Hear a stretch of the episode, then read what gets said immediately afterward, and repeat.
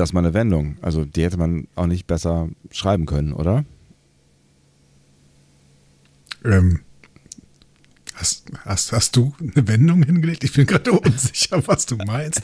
Also, ich, rede, ich rede nicht von der Folge von, sondern davon, dass wir in der letzten Woche genau hier an dieser Stelle gesagt haben, wir hätten ja so gerne und ach Mann, ja, das können wir ja gar nicht und dann irgendwie uns darauf, ah. darauf besinnt haben, dass vielleicht doch alles gar nicht so schlimm ist und dass Vorfreude ja auch eine schöne Freude ist und jetzt, schwupps, stehen wir hier und, äh, und jetzt habe ich diesen Einstieg verpasst, meinen großen Enthusiasmus über dir auszuschütten. Ja, Hast du. Hey, ich schütte, ich schütte, schütte, schütte. Mein Gott, habe ich Bock. Mein Gott, habe ich Bock.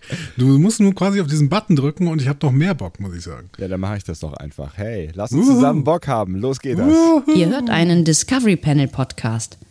Discovery Panel. Discover Star Trek.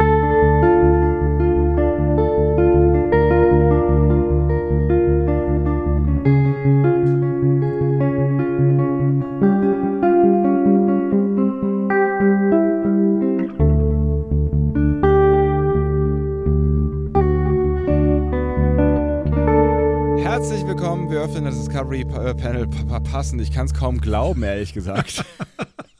Oh dass ich das jetzt gleich sagen, äh, sagen, werde. Ja, wir eröffnen das Discovery Panel passend zur ersten Folge der vierten Staffel Star Trek Discovery und diesmal ist kein Witz. Also ich habe es ne, ja letzte Woche genauso gemacht, aber jetzt, also jetzt ist ernst tatsächlich. tatsächlich. Es ist äh, es, es ist fast unglaublich, dass wir hier noch zusammenkommen. Äh, Im November tatsächlich noch. Wir haben den 27.11. Ja. Wir haben 21.28 Uhr. Derzeit, derzeit, um genau diesen Minuten, äh, in genau diesen Minuten, wollte ich sagen, ja. läuft auf Pluto TV äh, Kanal 30 äh, die Folge, die wir jetzt gerade besprechen, nämlich äh, Episode ähm, 1, 1 von Staffel 4. Kobayashi Maru. Heißt übrigens auf Deutsch ähm, Kobayashi Maru.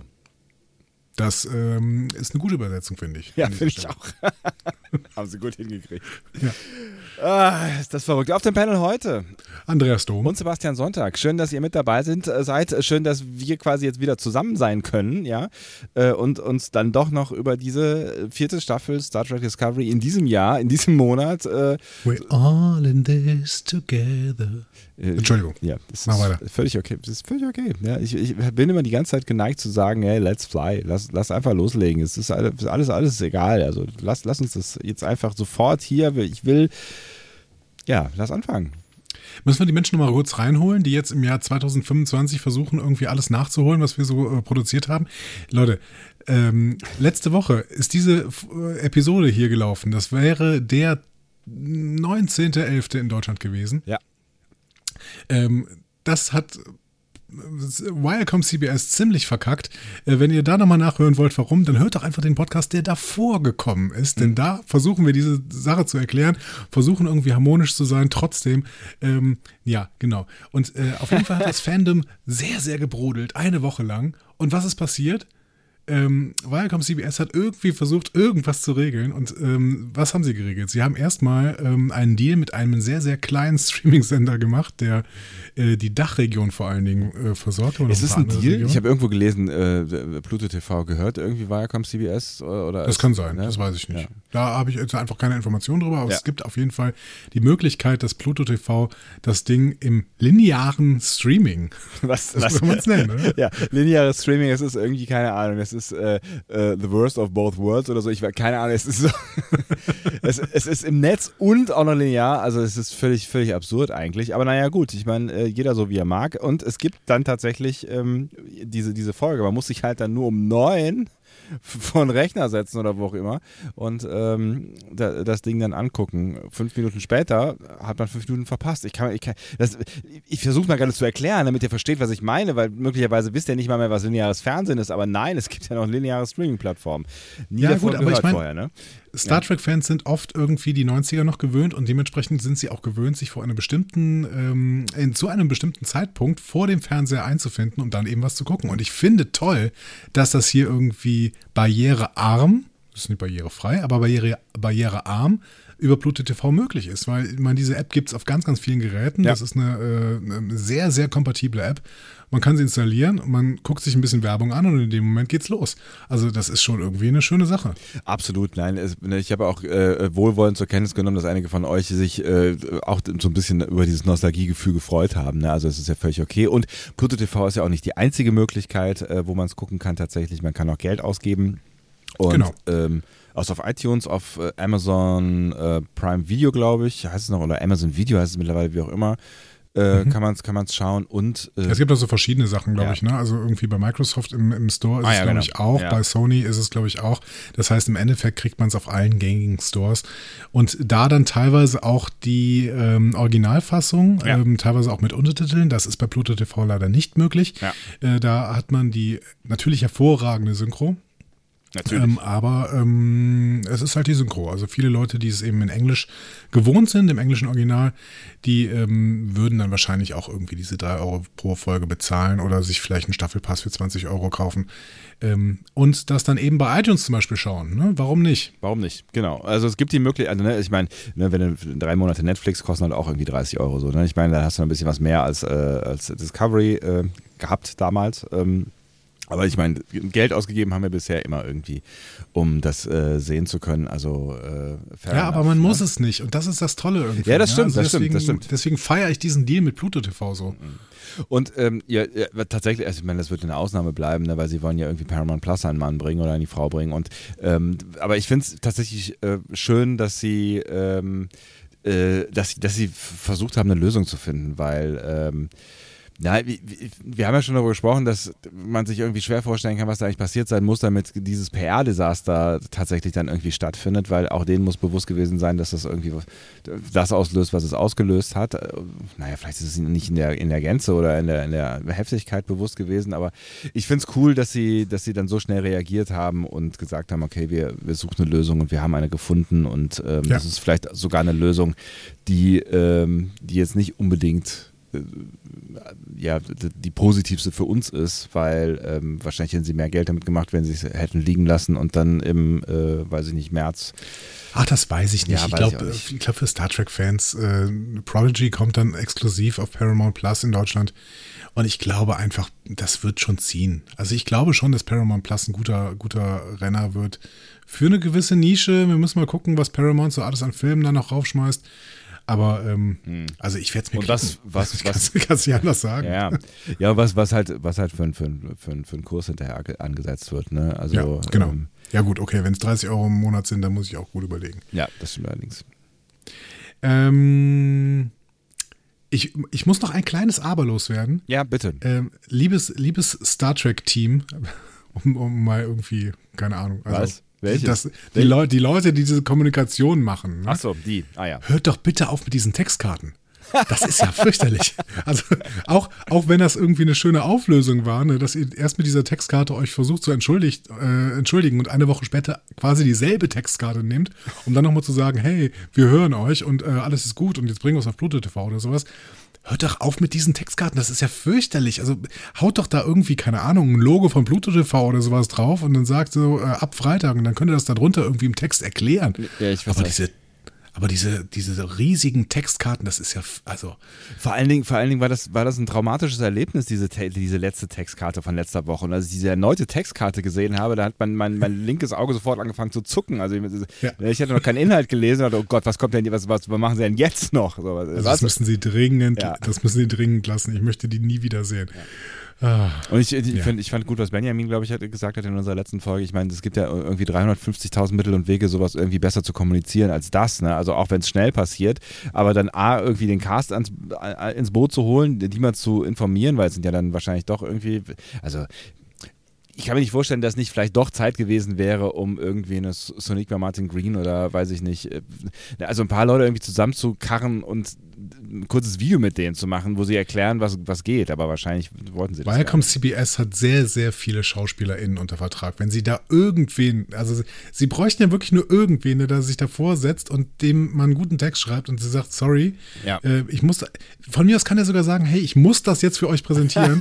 ich stehe nicht dahinter, aber ich muss es jetzt präsentieren. Und trotzdem wäre es besser als jede Textkarte. Ja, ja absolut.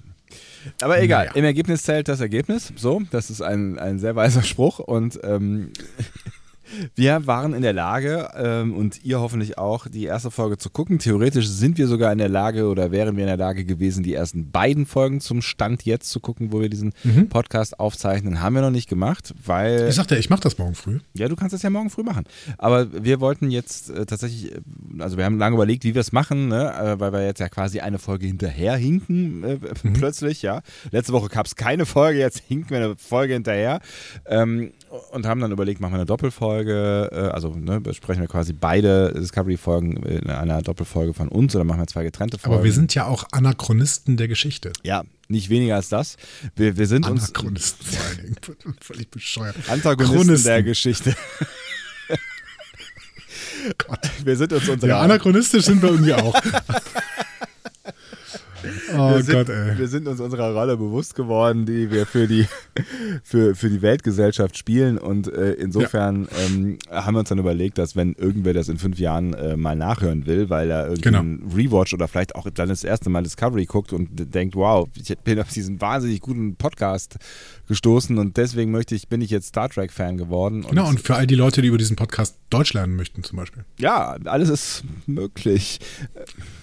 Aber nicht nicht empfehlenswert. Egal. Ähm, Genau, und dann haben wir uns überlegt, es ist vielleicht irgendwie cooler, äh, dann auch für jede Folge von Discovery eine Folge von uns zu haben. Dann äh, geht dieser Plan. Vielleicht, vielleicht habt ihr ja auch gerade keinen Bock, das jetzt zu gucken, sondern wartet dann bis äh, ähm, ja, dann brauche ich auch gar nicht zu euch zu sprechen, weil dann werdet ihr, euch diese Folge nicht anhören. Egal.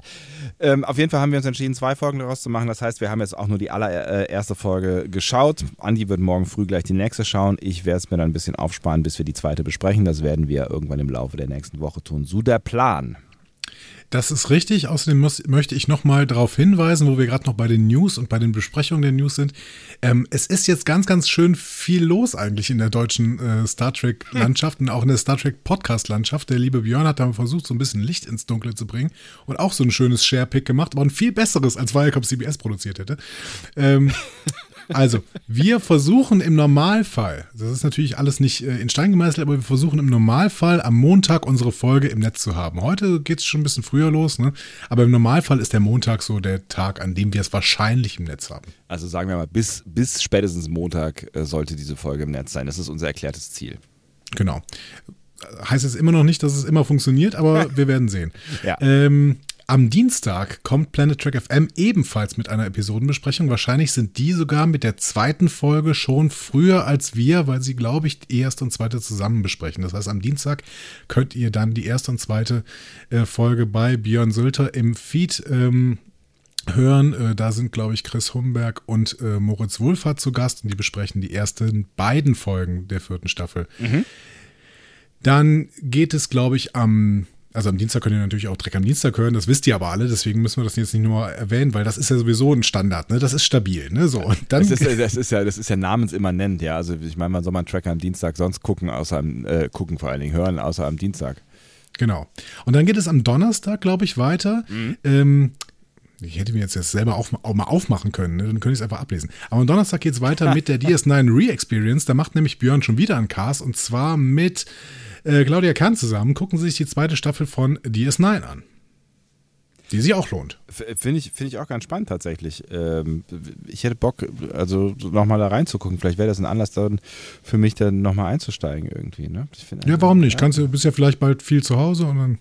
Ja, wer weiß ja, das schon. Ein anderes Thema. Äh, ähm, ja, das ist spannend. Ja. Wenn Sie Voyager besprechen würden, können Sie über den Omikron-Partikel sprechen. Aber gut, das ist eine andere Frage. Wir ähm, können nochmal noch ein Stück weitergehen, denn Jetzt gucke ich mir aber doch dieses Sharepick nochmal an, weil ich weiß jetzt gerade nicht, ich habe jetzt irgendwie im Kopf, dass es Sonntag wäre. Jeden Sonntag, jeden Sonntag live um 17.01 Uhr. Äh, ah, danke. Ja, und zwar kommt 17.01 Uhr live die Discovery Edition, ja, also mhm. die besprechen dann unsere Folge quasi, ja, also wir besprechen Discovery und dann kommt äh, äh, 17.01 Uhr live und bespricht unsere Folge. Das ist absoluter Unsinn. ähm, stattdessen äh, ist, passiert genau das, was der Björn letzte Woche bei uns am Panel erzählt hat. Sie besprechen. Der Benjamin. Ähm, äh, genau, Benjamin. Ja. Was habe ich gesagt? Björn. Ja, das sind ja alles diese Namen ja, mit B. Das BB. ist ja fürchterlich. Burnham, Björn, Benjamin, Björn. Björn Hemm. So, ähm, Oh Gott. Nein, Benjamin bespricht in 1701 Live Discovery Edition äh, das Hörbuch ähm, Discovery der ewige Ort nach. Quasi genauso wie wir das jetzt tun mit den Episoden, macht er das mit einzelnen Kapiteln aus dem Hörbuch. Genau. Finde ich auch ein ziemlich spannendes äh, Projekt. Auch dafür hätte ich gerne mehr Zeit. Ähm, ich brauche dringend, dringend mehr Zeit. Wobei du gerade ja schon darauf angedeutet, äh, hingedeutet hast, dass ich mir solche Dinge eigentlich nicht so laut wünschen sollte. So, ähm, das heißt, wenn ihr euch fragt, wie ihr durch den Winter kommt, ähm, das wäre die Antwort. Richtig. So. Und äh, außerdem ist am Mittwoch der erste, erste ähm, zwölfte. Advent? Achso. Nee, der ist morgen. Der erste Advent ist morgen, am 28.11. Oder wenn ihr es jetzt hört, heute. Also wahrscheinlich. Ja, wahrscheinlich, wenn nicht irgendwas schief geht. ähm, es ist ja, ist ja erstaunlich. Ne? Ich wundere mich immer wieder darum, dass der, darüber, dass der erste Advent im äh, November sein kann. Ist das verrückt? Es ist, glaube ich, sogar der früheste Termin, an dem es möglich ist. Ja. Der 28.11. Hm? Ich meine, ich habe das so am Schirm. Oder? Ich habe keine Ahnung. Moment, Ich doch, doch, doch. glauben. Der 25. ist dieses Jahr ein Samstag. Das heißt, nee, ich glaube, es ging einen Tag früher noch. Es ging auch am 27.11. Ja. Ja, ja. So, das, äh, nach diesem spannenden Ausflug in die Welt der Feiertage, Ja, und Mathematik. Der Mathematik der Feiertage. In die Welt der Mathematik der Feiertage. das ist, äh, hast du sehr, sehr schön ausgedrückt. Vielen Dank.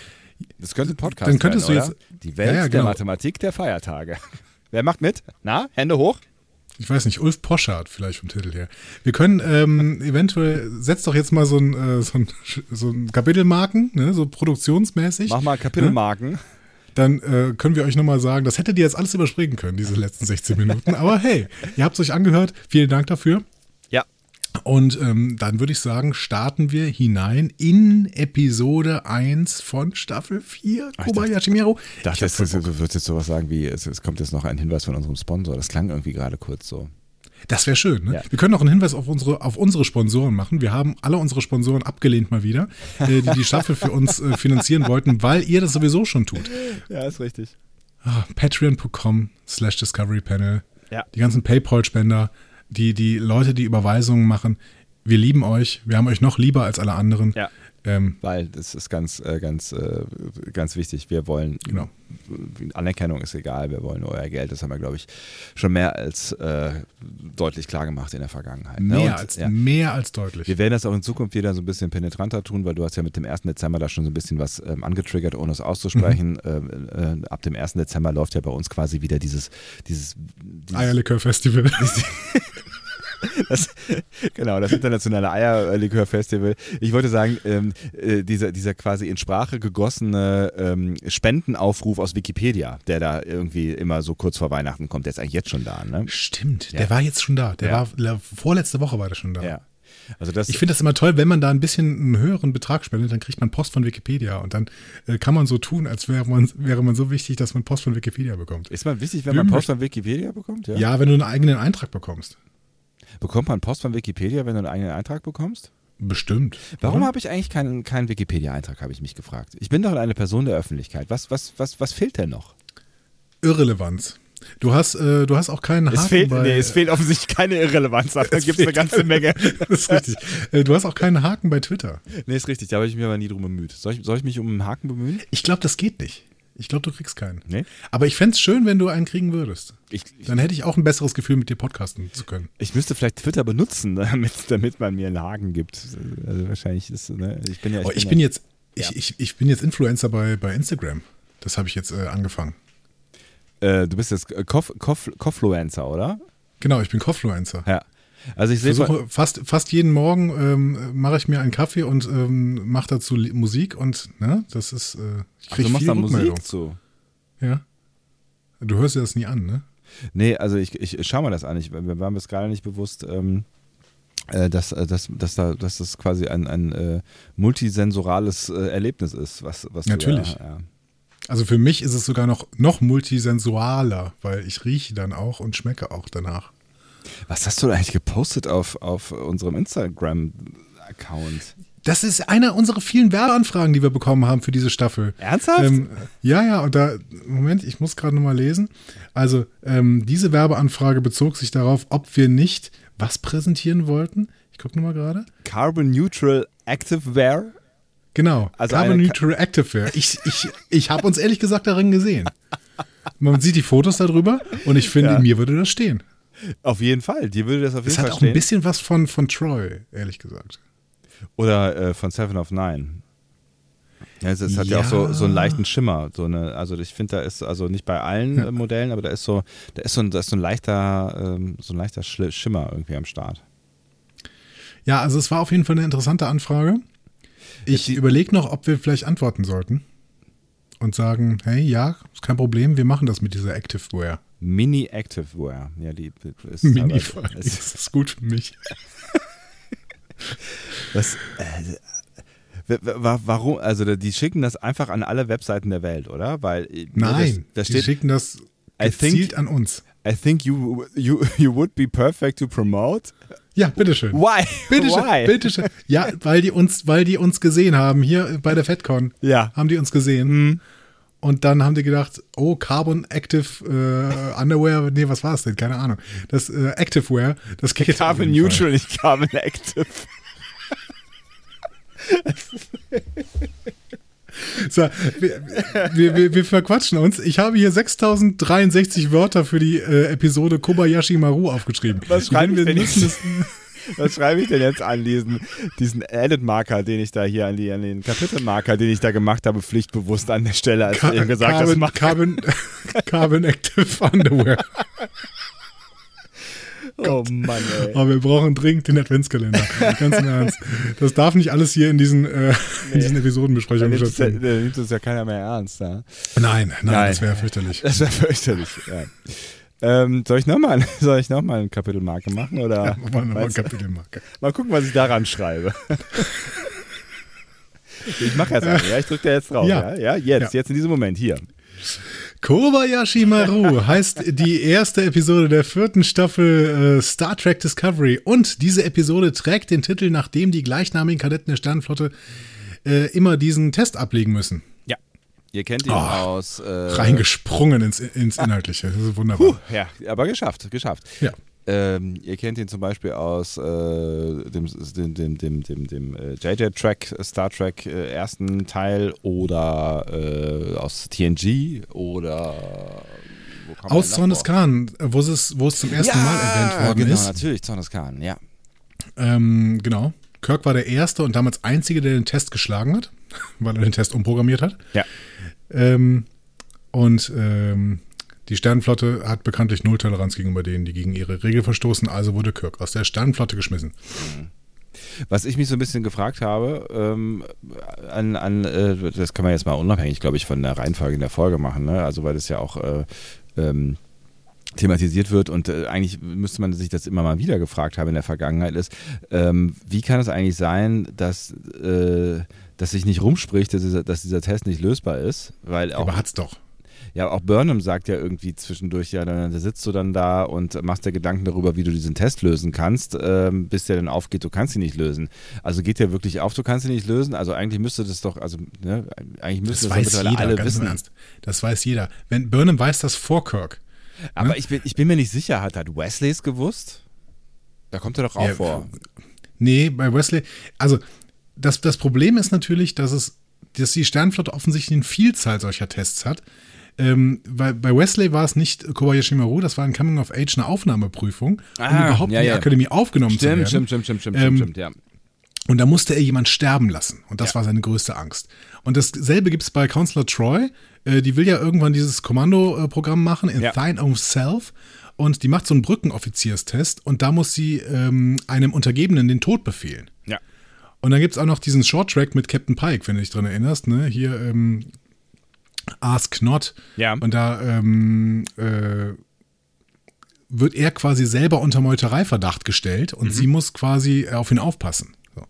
Und dann äh, darf sie seine Befehle nicht gehorchen, äh, beziehungsweise sie wird getestet darauf, ob sie seinen Befehlen gehorcht. Also, ganz im Ernst, die Sternflotte macht ständig solche Tests. Ich frage mich, ist das schon irgendwie eine Prävention? Also ist das, ist das, ist das ein Resilienztraining? Weil die Sternflotten-Leute sowieso irgendwann PTSD bekommen? Ich bin mir unsicher. ja Was ist denn das für eine Organisation? Ich weiß auch nicht. Es ist so ein bisschen, es ist so ein bisschen strange, ne? Es ist so ein bisschen. Ich weiß auch nicht so genau. Vor allen Dingen, wenn dann hinterher doch herauskommt, dass eigentlich das Einzige, was hilft, Erfahrung ist, um ein guter Captain zu werden. Ähm, ja, ich weiß, ich weiß, ich weiß echt nicht, was man damit herausfinden will. Und dann sind wir, da sind wir äh, auch ein, bei einem der Grundthemen, äh, äh, die diese Folge ja wahrscheinlich auch beinhalten ja. wird, äh, nämlich diese, diese Needs of the Many Nummer, die der eine deiner genau. Lieblingsgeschichten äh, ist.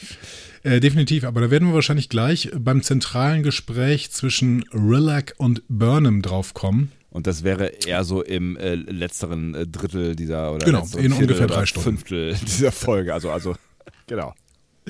Ja, stay tuned. Ja, stay tuned, genau. Ähm, ihr könnt da hinspringen, ähm, indem ihr einfach mal zweieinhalb Stunden vorspringt, mal gucken, was passiert. Ähm, aber vielleicht kann ich dir erstmal was über das AutorInnen-Team hinter dieser Folge erzählen. Sehr wohl. Das ist nämlich das Team, welches schon die beiden Finalfolgen der zweiten Staffel gemacht hat und die beiden ersten Folgen von Staffel 3. Ah. Ähm, es ist nämlich das Team aus Showrunnerin Michelle Paradise, mhm. aus Jenny LeMay und aus Alex Kurtzman himself. Mhm. Und ähm, weil das alles so lange her ist, dass wir das besprochen haben, wer diese Menschen überhaupt sind, habe ich das nochmal kurz zusammengefasst. Gerne.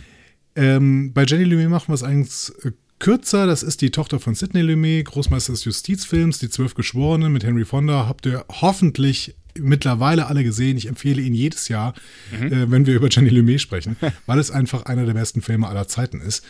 Ähm, und das meine ich absolut so, wie ich es sage. Mhm. Genau, aber die ist äh, Co-Producer von Discovery seit der zweiten Staffel und äh, hat ansonsten so ein paar Drehbücher für Filme gemacht, die nicht so richtig äh, der Rede wert sind.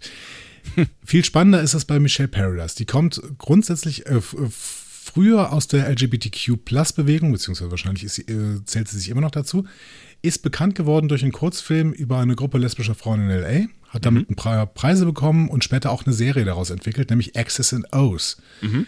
Ähm, hat selber auch schon mal Impro-Comedy gemacht. Ähm, das heißt, selber Bühnenerfahrung, war dann Produzentin für The Originals, also das Spin-off von Vampire Diaries, mit Klaus, ne? Mhm. Kenner, Kenner wissen, äh, wovon ich spreche. Ähm, ja, und jetzt ist sie Showrunnerin äh, seit Beginn der dritten Staffel. Ne? Und am Ende der zweiten Staffel hat sie ja auch schon quasi mit, den, mit das Showrunner-Ding äh, gemacht, mit Alex Kurtzman zusammen, der mhm. ja von ähm, Harberts und Burke übernommen hat. Aber Dazu möchte ich noch ein bisschen mehr nehmen. Denn wir haben sehr, sehr, sehr, sehr lange nicht mehr über Alex Kurtzman gesprochen. Ich glaube, ja. seit der ersten Staffel haben wir nicht mehr über Alex Kurtzman gesprochen. Wow, wirklich? Ja, weil wir immer wieder sagen, ja, Kurtzman wisst ihr ja Bescheid. Mhm. Und irgendwie ist das unfair, weil jetzt müssen wir nochmal alle Leute ein bisschen mit reinholen. ähm, das ist der Chef von das Ganze jetzt gerade. hm? ja, ja. Also, Kurtzman stammt aus Kalifornien und hat auf der Highschool Roberto Orci kennengelernt. Ähm, und das ist wichtig, weil die beiden haben zwar dann an unterschiedlichen Orten studiert, haben aber bereits im Studium angefangen, gemeinsames fürs Fernsehen zu arbeiten, beispielsweise an Xena mit äh, Lucy Lawless. Mhm, ich erinnere mich. Mehr dann aber bei Hercules mit dem äh, traurigen Kevin Sorbo und später dann noch für äh, Alias mit Jennifer Garner. Also da haben die überall mit zusammengearbeitet. Und Alias ist mhm. jetzt auch noch ein wichtiger Punkt, weil das war von J.J. Abrams produziert. Ach, guck mal an. War auch gar nicht so doof, glaube ich ich habe es nie gesehen, ehrlich gesagt. Ich habe nicht eine Folge gesehen. Ja, ich, ich das weiß, geht mir bei Xena und Hercules übrigens ähnlich. Ja, das äh, auch, aber das auch eher bewusst. Aber wobei ich weiß, dass es da äh, viele äh, äh, gibt, die das ähm, echt, echt gut fanden und da wird es ja. bestimmt äh, auch Gründe für geben. Ähm, ich, ich fand die Ästhetik von beiden Serien schon so müllig, dass ich irgendwie gedacht habe, so, nee, I don't know. Ähm, das, das, aber vielleicht, äh, ne, ich meine, wer Babylon 5 das erste Mal sieht, sorry für alle Fans, also ich zähle mich eigentlich dazu, aber der denkt auch so, also eigentlich muss man sich das nicht angucken. Ähm, aber es lohnt sich dann doch äh, über das eine oder andere hinweg zu sehen. Ja. Vielleicht ist das bei den Serien ähnlich. Aber egal, wir schweifen ab. Ich schweife ab. Ja, du, du, warst bei Alias. Also Alias hast du gesehen, ja? Ich habe ich hab ich nicht, nicht viel davon, aber ich habe ein paar Folgen gesehen und ähm, äh, habe auch wenig Erinnerungen daran, aber ich erinnere mich irgendwie daran, dass es nicht schlecht war. Mit Alias begann auf jeden Fall die Verbindung Kurtzman, Orchie und Abrams. Mhm. Abrams hat sich dann äh, Kurtzman und Orchie auch äh, neben sich genommen als Autorenduo bei Mission Impossible 3, das mhm. er produziert hat. Mhm. Und später mit denen noch eine Serie entwickelt, nämlich Fringe. Ah, mhm. Ähm, die habe ich übrigens auch nie gesehen. Ich auch nicht. Aber ich weiß, Ich dass glaub, wir irgendwann mal darüber RTL gesprochen so, haben. ne? Nee, auf Pro7 und Pro7 hatte damit so einen kleinen Skandal ausgelöst, weil die irgendwann in ihre News, die haben ja so eine Nachrichtensendung gehabt mal eine Zeit lang, Ja. haben die äh, Fälle die von mehr? Fringe reingenommen. Was? Ja, da haben die irgendwie so Fälle von Fringe dargestellt, als wären es Nachrichten. Ups. Und das äh, war, naja, ein Problem. Ja, es ist, ja, es ist ein Problem auf jeden Ich weiß Fall. noch, dass uns ein gemeinsamer Freund mal irgend so einen Fringe-Fall erzählt hat und, und wir haben gesagt, was? Das ist Unsinn. Und er dann nachher sagen musste, äh, nee, sorry, das habe ich nur in den News geguckt, aber es war Ernsthaft? tatsächlich eigentlich nur ein Ding aus einer Serie. Ja. Das ist, das ist wirklich brutal, sowas kannst du nicht machen. Also es ist ja irgendwie die Trennung von, von Nachricht und äh, Unterhaltung muss halt irgendwie klar sein, aber gut. Ich weiß nicht, ob sie es direkt in den News gemacht haben oder aus dem News-Studio und dann irgendwie anders eingespielt oder sowas. Auf jeden Fall ähm, war das ein großes Problem tatsächlich, weil Leute eben gedacht haben, das wären wirkliche News. Super Idee, ja.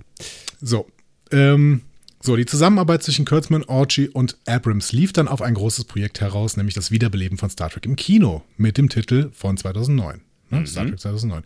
Übrigens dasselbe Jahr, in dem Kurtzman und Orgy auch den zweiten Transformers-Film gemacht haben. Oh. Ähm, die haben dann alle drei JJ Track-Filme geschrieben und produziert. Nebenher noch das Remake von Hawaii 5.0, das äh, auch, glaube ich, relativ lang gelaufen ist, dieses Remake. Ja, ich glaube, da gibt es auch eine, eine äh, große Fanbase. Ja. Ich hab's auch, auch das habe ich nie gesehen tatsächlich. Auch das ja, ich auch nicht. Da gefällt mir äh, allerdings die Optik. Also ich, Ja. es ist, glaube ich, vom Thema her nicht ganz meine Serie, aber von der Optik her, wenn ich da so Bilder von sehe, dann denke ich schon, oh, das könnte man sich mal angucken. Ist eine Krimiserie, oder? Ja, genau. Mhm. Ja. Ja, so, so diese ähm, Einfall der Woche Krimiserien, was ich ihr immer unterstelle, was sie ist, ist nicht, ist nicht ganz meins, aber deins doch eigentlich. Du guckst ja auch dieses Tatort-Ding. Nee, Tatort bin ich schon länger raus. Irgendwie, es hat mich, also irgendwie, weiß nicht, da bin ich schon, also wirklich länger raus. Habe ich lange nicht, nichts mehr gesehen. Ähm, es hat sich irgendwann ausgespielt. Ich müsste vielleicht nochmal anfangen. Eigentlich hat das, hat das schon irgendwie eine Art von Berechtigung, aber irgendwie, ja. Aber was ich jetzt, wo ich jetzt mal reingeguckt habe, ist ähm, äh, The Blacklist, ähm, Mhm. die ja auch offensichtlich wahnsinnig erfolgreich ist. Ich weiß nicht, irgendwie so die neunte Staffel oder sowas mittlerweile oder ähm, und wollte, ich war, ich war neugierig, weil mir Netflix das irgendwie jetzt über zehn Jahre gefühlt äh, äh, immer wieder anzeigt, dass ich da mal reingucken soll. Und dann hat es mich jetzt offensichtlich überzeugt und ich habe mir die ersten vier, fünf Staffeln, äh, Folgen reingeguckt.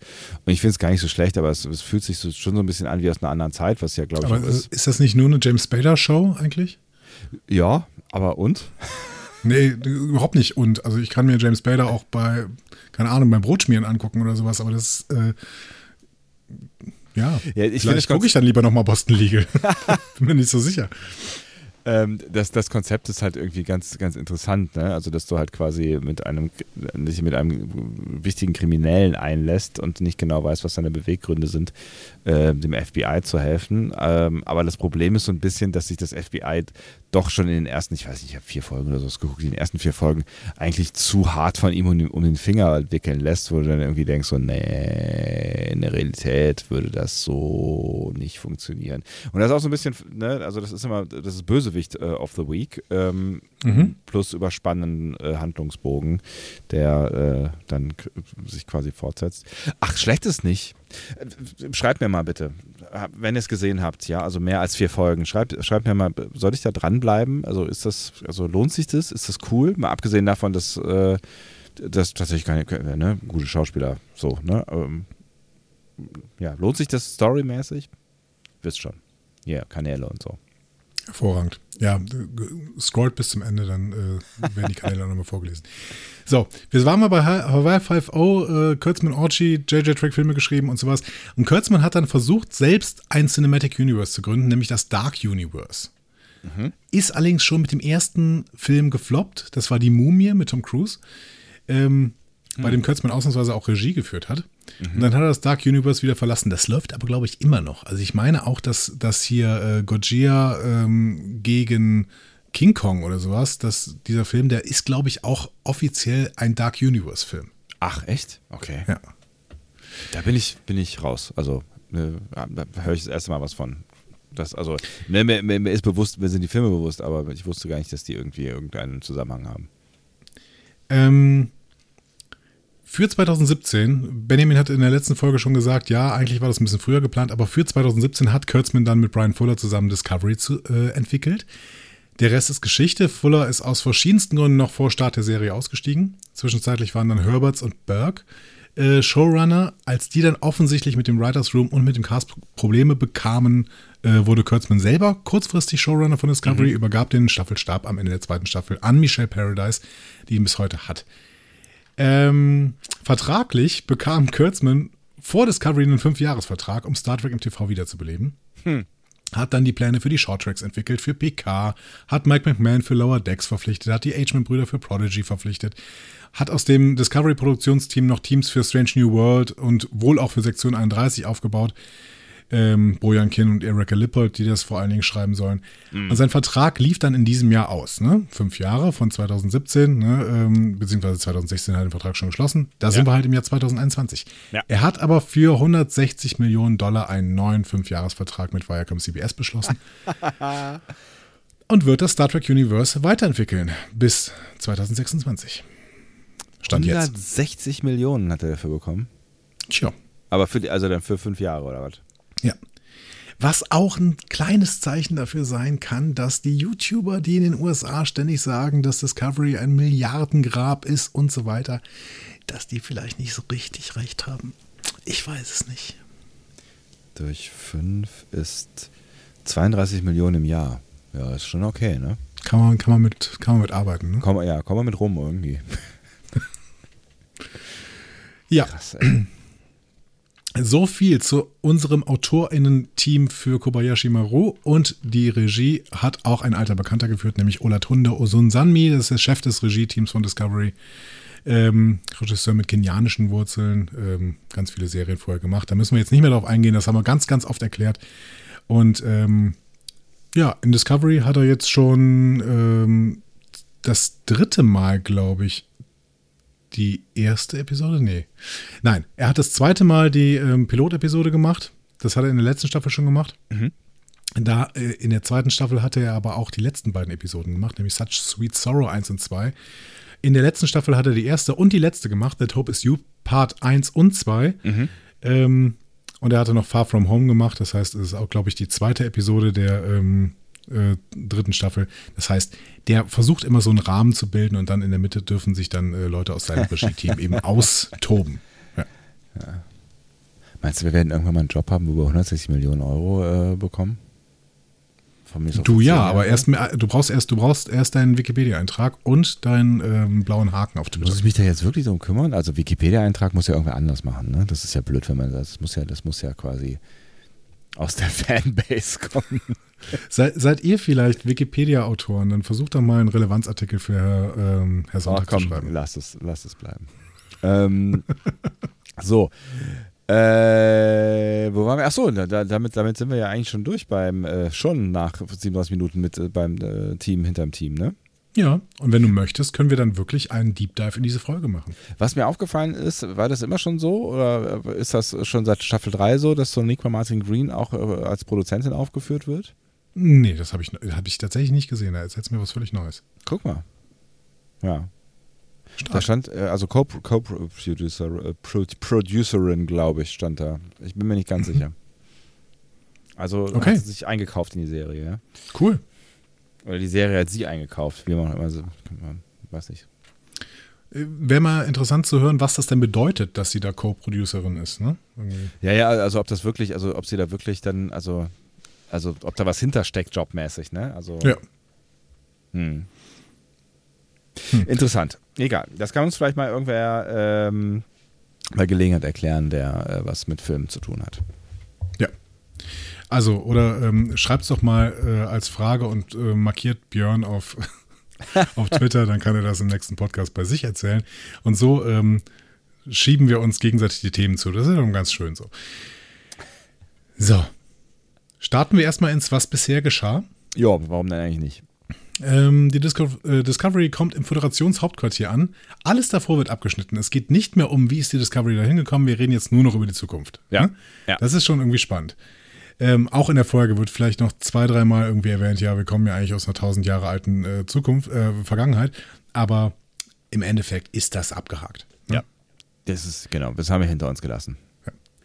Ähm, es wird dann in diesem, was bisher geschah, vom Deliziummangel und vom Burn erzählt, dann von der Suche nach der Quelle, von Dr. Issa, von äh, Sukal, den wir später auch nochmal sehen. Mhm. Ähm, das ist ja das Kind, welches den Burn damals ausgelöst hat. Ähm, dann irgendwann nicht mehr Kind war, als er gefunden worden ist, aber ähm, ja, ja, wir sehen ihn ja nachher nochmal. Und davon, dass Saru jetzt mit Sukal auf Kamina äh, wohnt und ihm helfen möchte, klarzukommen. Mhm. Dann, ähm, für mich, bevor ich die Folge gesehen habe, sehr überraschend, sehen wir Books Bruder Kahim ja. äh, mit seinem Sohn Lito ähm, mit Book of Quajon. Ja. Ähm, das Thema wird aufgemacht. Da musste ich mich äh, tatsächlich auch kurz daran erinnern, wie die auseinandergegangen sind, weil die hatten ja auf jeden Fall Stress, ne? Also das war. Ne? Genau, aber die waren am Ende auf der Discovery und alles war äh, tutti. Genau, da, ich habe mich ja nur so dunkel dran erinnert, aber ähm, genau, war, war dann, aber ich musste das nochmal irgendwie äh, mir vergegenwärtigen, ähm, dass da alles wieder irgendwie im grünen Bereich war. Ja. Zuletzt sehen wir dann noch, wie Burnham durch Admiral Vance zum Captain gemacht wird und jetzt als Auftrag hat, Delizium-Kutsche für verschiedene Planeten zu spielen. Ja. Und das sehen wir dann auch sofort in dieser ersten Szene. Ne? Mhm. Die äh, Discovery kommt mit Sporensprung äh, vor einem Planeten an, nämlich All Shane 4. Mhm. Ähm, das erfahren wir allerdings erst später. Das Schiff von Book verlässt die Shuttle Bay und steuert auf die Oberfläche des Planeten zu, wobei es da noch so an so einem Netzwerk von verlassenen Satelliten im Orbit vorbeifliegt. Mhm. Und das wird nochmal wichtig werden. Deswegen, ähm, ich hatte es erst nicht gesehen, ich habe es dann erst beim zweiten Watch gesehen, dass die quasi da schon dran vorbeifliegen. Ist mir auch nicht aufgefallen tatsächlich, aber gut. Ich finde ähm, ich finde die Discovery sieht sehr gut aus. Also ich, äh, äh, diese ersten Szenen, ja, ja. allgemein äh, alles das, also ich meine allgemein alles, aber also so dieser, dieser, dieses Gefühl von äh, dem Code Open, ähm, ne, diese, auch dieser Look, es sieht wahnsinnig gut aus, alles, finde ich. Und wir haben uns ja bei Lower Decks so ein kleines Spiel angewöhnt, ne? Ähm, und ich möchte dich da jetzt wieder reinholen. Ha. All Chain 4, bekannt? Äh, ich würde sagen, nein. Tatsächlich nicht in Star Trek, aber diesen Planeten gibt es wirklich. Ach. Ähm, All Chain ist der Name für ein System, welches heute in der Taxonomie Beta Aquilae genannt wird. Mhm. Ist, und ähm, All Chain ist quasi die Sonne von Beta Aquilae, also der größte Stern im System. Witzig. Okay. Ähm, und dem, wie der Name schon sagt, Beta Aquilae äh, ist im Sternbild Aquila, also im Sternbild des Adlers zu sehen. Mhm. Allerdings eher im Sommer und dann aber von der Erde aus. Also äh, und auch eher vom Norden der Erde aus. Also das heißt, wir können das Sternbild des Adlers sehen und wir können darin auch das Beta Aquilae-System sehen und dementsprechend können wir ungefähr ahnen, wo tatsächlich All Chain 4 ist. Ha. Heißt auch, wir befinden uns im Alpha-Quadranten, 44,7 Lichtjahre von unserer Sonne entfernt, zumindest wenn das ähm, ja, also wenn es realistisch gesehen wird, tatsächlich. Ja, also ja. realistisch gesehen ist All Chain 44,7 Lichtjahre von unserer Sonne entfernt. Ja. Witzig, sehr präzise, ja. Ja. Wir sehen dann noch, wie so eine Art Schmetterling sich aus einem Kokon windet und äh, dann eine Szene in der zerklüfteten Landschaft auf der Oberfläche des Planeten. An einer Schlucht stehen sich auf der einen Seite fünf RepräsentantInnen des Planeten und auf der anderen Seite Burnham und Book gegenüber. Hm. In schicker das, Lederklamotte, ja. Ja, allgemein. Also Lederklamotten, die tragen ja auch die ganze Zeit äh, auf, dem, auf dem Schiff Lederklamotten. Ich frage mich, äh, wie kalt es da eigentlich ist auf diesen Schiffen, ja. weil die ja wirklich überall dicke Lederklamotten tragen. Ähm, aber äh, Gersha Phillips hat sich, also das ist die äh, Kostümmacherin, mhm. wie, wie, nennt man das denn eigentlich? Ähm, Kostümdesignerin? Kostümdesignerin, genau, mhm. ein besseres Wort, besseres Wort.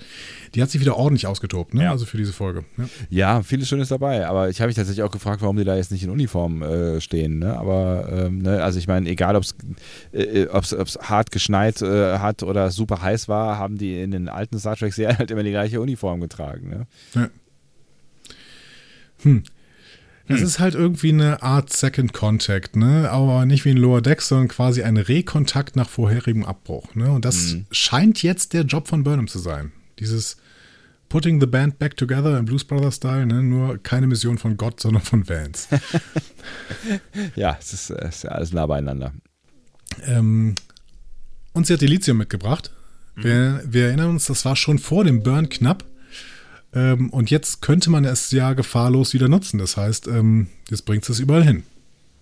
No strings attached. Genau. Das Problem ist nämlich, so richtig gut sind die Old Chain nicht auf die Föderation äh, zu sprechen und dieses No Strings Attached, äh, bedingungslos quasi beim Geschenk von Elysium, triggert die Old Chain ungefähr so wie Tukuf Mothers Become in Peace. Das, äh, ist, ja. Die Föderation hat einfach keinen guten Ruf. Nee. Wird hier, wird hier klar gemacht. Absolut, ja. Und ich finde es auch ganz gut, dass es klar gemacht wird, weil äh, ähm, irgendwas müssen wir jetzt äh, zu, zu, tun haben in, der, in, den nächsten Folgen. Ne? Und das wird vermutlich ja dann auch Bestandteil sein von dem, was wir hier so ein Stück weit sehen. Und es ist irgendwie ganz spannend, weil es halt eine, nochmal eine andere Grundvoraussetzung äh, ist, als das, was wir aus der, aus der alten Star Trek-Welt so kennen. Ne? Es schwingt halt irgendwie der Vorwurf mit, dass die Föderation eine imperialistische Macht ist, die andere Welten gegen so ein paar Glasperlen ihren Fortschritt abkauft. Ja, ich meine, ähm, kann man, ja, genau. kann man, kann man jetzt schon auch so sehen, ne? Ja, gerade irgendwie, wenn, wenn Kirk da als ähm, wir retten das Universum Cowboy. da rumfliegt irgendwie, ja. ne? Ähm, und wir sind ja, naja, ich meine, gut, vielleicht war Picard ein bisschen anders, aber keine Ahnung. Der Vorwurf ist irgendwie nicht völlig unberechtigt. Ja. kommt, nicht aus, kommt nicht völlig aus dem Nichts. Nee, und äh, ne, dass, dass, dass es so leichte imperialistische Züge hat, ne, da, da, da brauchen wir, glaube ich, nicht drüber diskutieren. Also, das ist auch so ein bisschen dieses, wir verteilen unser Gedankengut in der Galaxie, weil wir glauben, dass wir, äh, ne, das ist ja auch so im Prinzip das, was in diesen ganzen Q-Folgen, also am Anfang und am Ende von TNG drin steckt. Ne, so, ja. warum glaubt die Menschheit eigentlich hier, äh, äh, durch, durch die Gegend fliegen zu können und äh, erzählen zu müssen, dass sie das Weißbrot erfunden hätten, so, ne? Genau, so ungefähr sagt das Q, ne? ja. Weißbrot. ähm, ja. ja. und dann ist da auch noch diese komische Lebensform. Da wird nämlich gerade der Hauptverhandler davon äh, inform darüber informiert, dass Scans von Books Schiff eine dritte unbekannte Lebensform gefunden haben, nämlich Grudge. Ups. Also, und hier war eine sehr, sehr schöne TNG-Referenz. Ich weiß nicht, ob du es mitbekommen hast. Nee, ich, ich habe mich nur darüber gefreut, dass sie jetzt anfangen, äh, Insider-Gags zu machen. Also, an der einen oder anderen Stelle, ne? mit äh, It's a Queen und so. Aber die, die, die TNG-Referenz habe ich nicht mitbekommen. Äh, Soniqua, beziehungsweise Michael Burnham versucht den Leuten dann zu erklären, den Old Shane zu erklären, das ist ein Felis Catus. Mhm. Und ähm, wenn du dich erinnerst, es gibt eine Folge in TNG, die heißt Schisms und da ähm, schreibt Data ein Gedicht über seine Katze, Ode an Spot. Mhm. Okay, erinnere ich mich. Und dieses Gedicht beginnt mit Felis catus ist deine taxonomische Nomenklatur. Stimmt, ich erinnere mich dunkel, ja. Fand ich schön. Ah. Ja. Ein kleiner Deep Cut quasi, ja. Genau.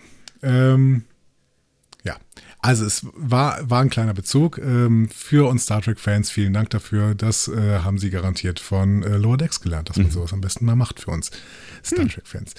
Ähm, ja, und jetzt muss man halt wissen, dass Old Shane offenbar monarchisch äh, konzipiert ist und wir hier den Kaiser als Hauptverhandler sehen. Ja.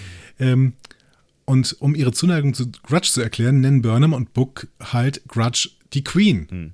Ja, wie du gesagt hast, eigentlich ein Insider-Gag für die. So. Ja, genau also ne, eigentlich haben sie vorher noch versucht zu erklären, also offensichtlich ist auch dieses Konzept von Haustieren ne, nicht so ganz äh, vertraut auf dem Plan Planeten. Eigentlich haben sie noch versucht zu, äh, zu, zu, erklären, warum äh, diese, diese Katze existiert quasi auf dem Schiff und was, äh, was Book mit ihr zu schaffen hat. So, ne? Aber das, ist, ja. das trifft nicht so ganz auf Verständnis. Nee, und als es dann auch noch, als sie dann auch noch Queen genannt wird, haben ja. die Old Shane halt das Gefühl, dass sie, dass Book und Burnham einen Monarchen gefangen halten. Ja. Und, da ist ja. Schluss mit lustig, ja.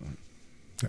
Aber dieses, was du gerade meintest, ne, diese Anwesenheit eines Haustiers, die fremde äh, Arten dann äh, quasi schon in sich beleidigt, ja. das, hat, das ist ja auch eine Star Trek-Referenz, weil das ist passiert bei, bei Enterprise in One Night in Sick Bay. Mit der, dem Hund. Ähm, genau, da pinkelt Portos gegen irgendeinen Baum und das ist eine üble Beleidigung gegen so eine Spezies. So. Also, ähm, ja, aber ich meine, wenn du darüber nachdenkst, ist es ja auch seltsam. Wenn du machst einen First Contact so und äh, da sagst irgendwie, wir sind in einer Föderation, wo äh, ne, alle friedlich miteinander zusammenleben, gleichberechtigt und gleichzeitig hast du halt irgendeine Spezies, äh, die du gefangen hältst auf einem Raumschiff und äh, ja, ihr wisst schon, ne, es ist ja schon irgendwie komisch. Ja, das Witzige ist, aus, äh, ausgerechnet Patrick Stewart hat sich darüber wirklich mal Gedanken gemacht. Mhm. Ähm, wir kommen ja gleich noch zu diesem Hologramm-Goldfisch, ne? Und äh, Picard hatte ja wirklich einen, äh, einen Fisch, ne? Ja. nämlich Livingston, Ja. ne? einen Rotfeuerfisch in seinem Bereitschaftsraum. Und Patrick Stewart hat den gehasst, weil der gesagt hat, hey, Haltung eines Lebenswesen, Lebewesens für rein dekorative Zwecke, das ist unmoralisch und das wird die Menschheit im 24. Jahrhundert nicht mehr machen. Ja, da ist was dran. Und das ist schon spannend, ne? Dass Ja. ausgerechnet Patrick Stewart, der wirklich, also der hat ja jetzt mit Star Trek, also ne, sind wir mal ehrlich, ne? Ja. Mit Star Trek nicht so viel am Hut eigentlich, ne? Außer dass er halt diese Rolle gespielt hat. Aber dass der sich da Gedanken über die Zukunft macht und ähm, ja, Discovery, ähm, da kann man schon natürlich ein bisschen kritisch drauf gucken, warum die jetzt diese Haustierhaltung quasi immer noch unkritisch zelebrieren. Auf der anderen Seite kann man natürlich jetzt irgendwie sagen, ähm, es ist She's a halt. Queen. Äh, ne, Erstens She's a Queen, wer weiß, was da auch immer noch kommen mag, ne? Äh, Und ähm, es ist ja jetzt kein, kein Star Trek, kein, kein Starfleet, ne? Es ist Book halt, der irgendwie äh, in, Ja. in einer ganz anderen, äh, so, so, äh, ganz anders sozialisiert wurde. Aber äh, es findet ja auch niemand komisch. Also es sagt ja niemand oder hat ja keiner gesagt, wie, hä, wie, was ein Haustier? Wie old school ist das denn, Alter? Es ist- Ja. Naja, ich bin ja auch irgendwie Haustierfan ähm, und habe ja auch zwei Queens, aber ähm, Man braucht auch jemanden, über den man Macht hat im Leben. Das ist, äh, ja. meinst du, das ist Obwohl bei, bei mir auch so Katzen- ein Komplex ein Ja, bisschen? auf jeden Nee, Fall. bei, bei Katzen, Katzen ja, dann holst du den Hund. Dann Ja, holst du ja. den Hund. Ja. Ähm, ja, wo waren wir? Wir waren bei Schmetterling, weil ähm, wir hatten ja eben gesehen, wie sich so ein Sch- Schmetterling gelöst hat aus Ja. so einem Kokon. Und diese schmetterlingsähnliche Spezies beginnt sich jetzt hinter den All Shane zu verschmelzen und agiert gemeinsam als riesiger Flügel für die All Shane. Praktisch. Das heißt, wir haben hier eine symbiotische Lebensform, Mhm. die Old Chain und diese Schmetterlinge, wie bei den Trill. Oh, stimmt. Aber ja, ein bisschen anders. Ja, oder wie, äh, es gibt so eine TAS-Episode, die heißt BAM, ähm, und da werden die Pandorianer vorgestellt. Das sind Koloniewesen, die sich äh, zu einem einzigen Wesen zusammenschließen können. Vielleicht so. Das ist auch Also es witzig. gibt, Wie. Odo. Also die äh, äh, Gründer. Ja, das ist ja eine große Verbindung. Ich glaube, die sind dann schon immer noch äh, individuell in dieser großen Verbindung. Habe ich mich immer gefragt, wie die eigentlich die Suppe wieder auseinanderhalten können. Ne? Also, hey, das Molekül ist noch von mir, gib's mir zurück. Egal. Hm. Andere Themen. Andere Themen. ja. Ähm, so, Burnham äh, fordert Book jetzt auf, ja, mach mal dein Empathie-Ding hier. ja, äh, macht er aber nicht, weil er sagt, die haben, glaube ich, da gerade keinen Bock drauf. Und dann ähm, ziehen die Old Shane auch Waffen und verlangen, dass sie zu ihrem Schiff gebracht werden, damit sie Grudge befreien können. So. Ja, to cut a long story short, es kommt zu einer Verfolgungsjagd, inklusive Escape-Pod, Baumkollision, Fallschirm. Burnham, Burnham bemerkt irgendwann, dass die Old Shane Probleme haben, gerade auszufliegen. Und dann schaltet sie schnell und sagt, das muss an diesem komischen Satellitensystem da oben im Orbit liegen. Da sind wir dran vorbeigeflogen. Schnitt, wir gehen auf die Discovery und ähm, sehen tatsächlich etwas, was ich glaube, diese Staffel prägen wird. Nämlich eine doch recht aggressive Crew-Szene. Also aggressiv in dem Sinne, dass man uns wirklich zeigen möchte, dass das jetzt eine Crew-Szene ist, oder? Ja, absolut. Und das ist ja nicht die einzige. Genau. Kommt später auch nochmal. Ja. Aber hier sehen wir dann Tilly, Stamets und Adira. Die finden schnell raus, dass äh, die Satelliten installiert wurden, um eine 300 Jahre alte Verschiebung der magnetischen Pole des Planeten um 14 Grad entgegenzuwirken. Ähm, zwischendurch noch ein kleines Zoologieseminar, in dem wir von Adira lernen, dass Vögel auf der Erde einen eingebauten Kompass haben. Toll. Adira hat das von Jovatal, zweiter Wirt des Symbionten. Ähm, dann Washington und Detmer, die erklären, dass diese Satelliten Dilithium verwendet haben, um die Stromversorgung zu stabilisieren und ihnen dann einfach der Treibstoff ausgegangen ist. Und Burnham befiehlt dann der Discovery, Dots zu verwenden, um das Array aufzutanken, über Books Einwände hinweg. Denn Books sagt, sag mal, du willst denen helfen, dass sie uns besser jagen können? Und Geht's er hat einen noch? Punkt, ja, er hat einen Punkt. Ja, er hat einen Punkt, aber ja, Burnham auch, ja. Burnham irgendwie auch. Ja. Genau.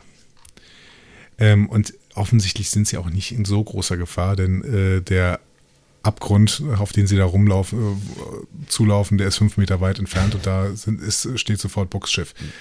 Was übrigens ein schöner, ein schöner, schönes, äh, äh, auch irgendwie so ein Insider, Film-Insider-Zitat war, ne? also bei dem ersten Abgrund, als Michael irgendwie äh, meinte so, warum endet eigentlich jede blöde Verfolgungsjagd an einem Abgrund? Ja, genau. Ja, ja habe ich auch gedacht. Also es, es gibt so ein paar Momente des Humors, die irgendwie anders sind als in den bisherigen äh, Staffeln, ja. habe ich das Gefühl ja. gehabt. Finde ich auch.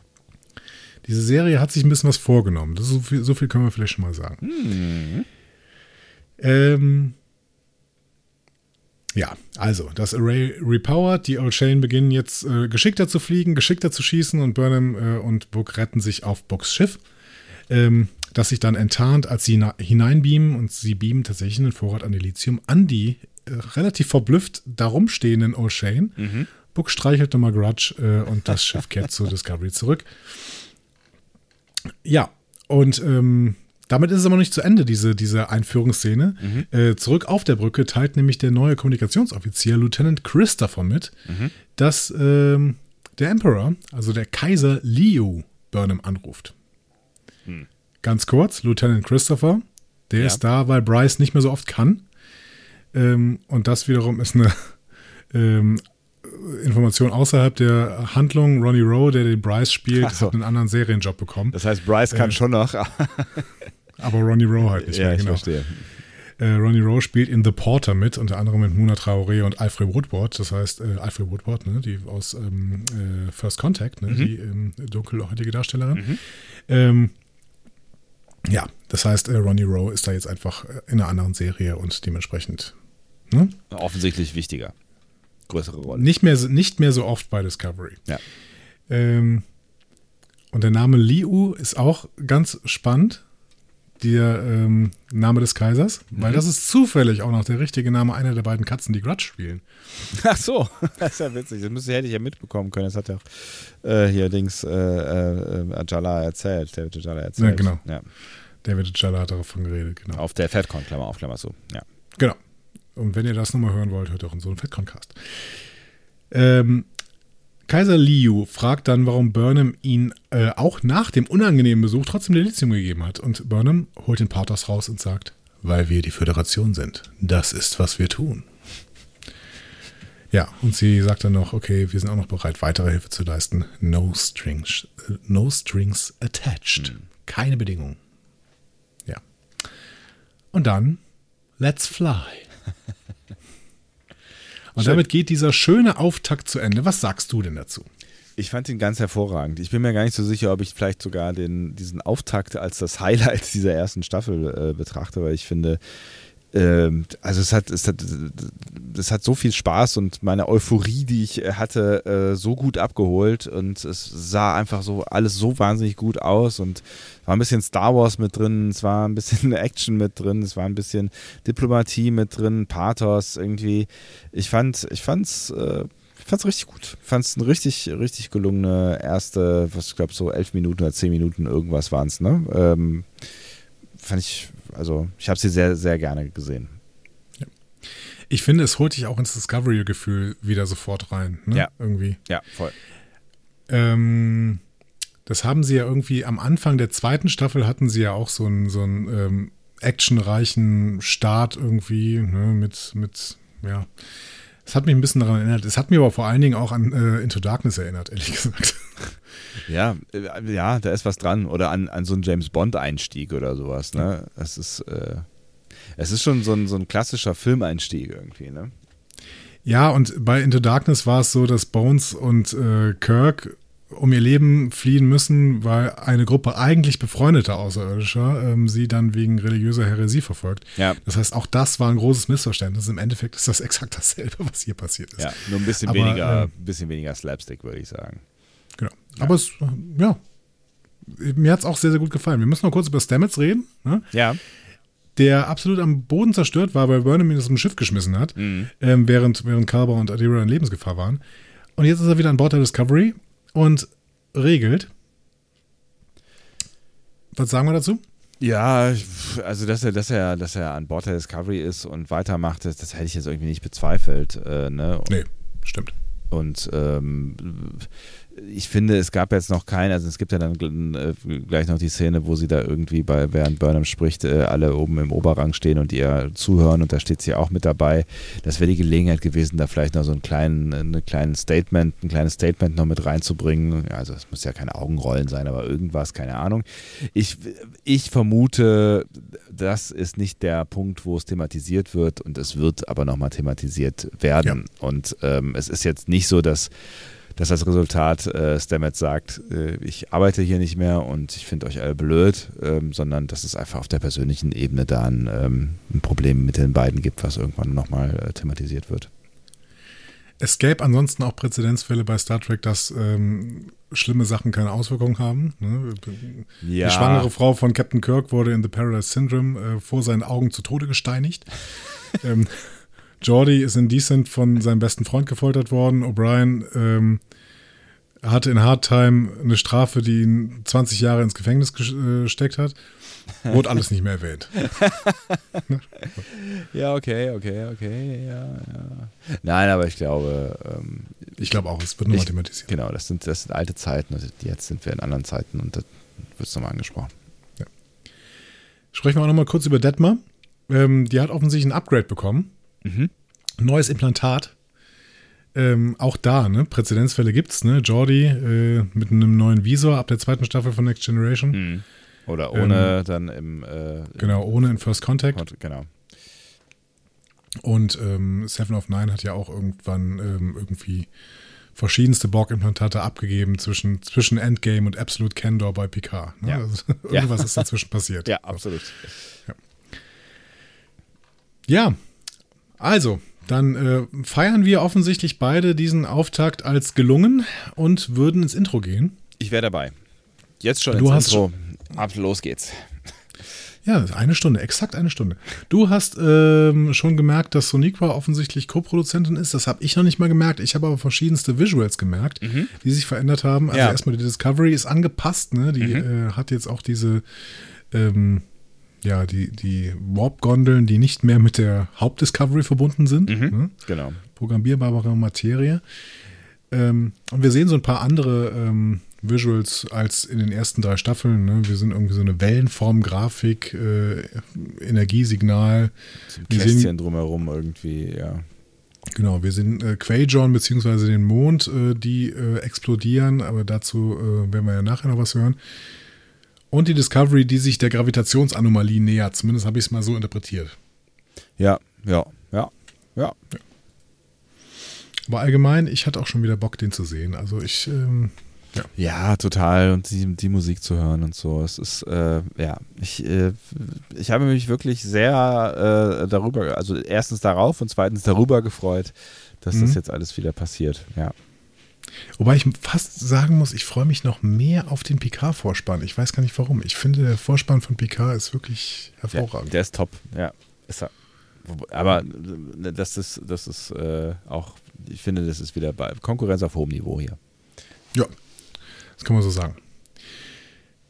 Gut, nach dem Vorspann sind wir auf Kamina. Mhm. Da trifft sich der Kamina-Rat so steht das auch in der äh, Schrift von Kamina äh, darunter. Das hat ähm, Jörg Hillebrand sehr, sehr schön auf Twitter analysiert. Der hat sich nämlich ein bisschen drauf geschafft, wie man diese Kamina-Schrift liest. Mhm. Ähm, äh, ja, und diesem Kamina-Rat gehören jetzt auch Vertreter der Baul an die so ein bisschen draußen von, von draußen rein äh, gucken äh, müssen und da in der Gegend rumschweben, quasi. Genau, das ja. Setting ist nämlich irgendwie eine große Unterwasserkammer und die Baul sind offensichtlich Unterwasserwesen. Äh, das habe ich auch nicht so verstanden, ehrlich gesagt. Ähm ja, wusste ich auch nicht, aber die, ich meine, wir haben sie ja gesehen, wo sie aus so einem, so einer, so einem Tümpel rauskommen, ne? Quasi. Ja. Ne? Also, ja, vielleicht können die nicht so lange an der Oberfläche äh, äh, leben. Ja. Mhm. Die diskutieren auf jeden Fall über die Dilithiumgabe der Föderation, denn offensichtlich haben auch die Dilithium bekommen. Ähm, Sukal sagt nochmal, Leute, kein Problem, ich kann keinen zweiten Burn mehr verursachen. Ne? Mhm. Ich habe äh, den, den, Planeten verlassen. Ja. Ne? Theta Zeta, wie wir ja wissen. Mhm. Ja, und dann kommt der Great Elder. Saru mit einer neuen Brosche, die sehr interessant ist, tatsächlich eine Kamina-Brosche und da in der Mitte ist so ein schwarzer Strich, das sieht aus wie die Baul und äh, rundherum ist es irgendwie so eine, so eine ähm, Corona, äh, also das ist ein schwieriges Wort zur Zeit, also so eine, so eine Sonne irgendwie. Ne? Ja. Ähm, ja. Die wahrscheinlich dann irgendwie für äh, die Kelpianer steht. Ähm, ja, interessante Uniform auch, die er da anhat. Hm. Ja, eh, sieht alles eh wieder ziemlich nice aus, ne? auch dieses ganze Set, wobei ich kurz irgendwie an, an Nemesis denken musste äh, und, und diese, dieses Set, was sie äh, da benutzt haben. Ähm, Ist nicht an Star Wars gedacht?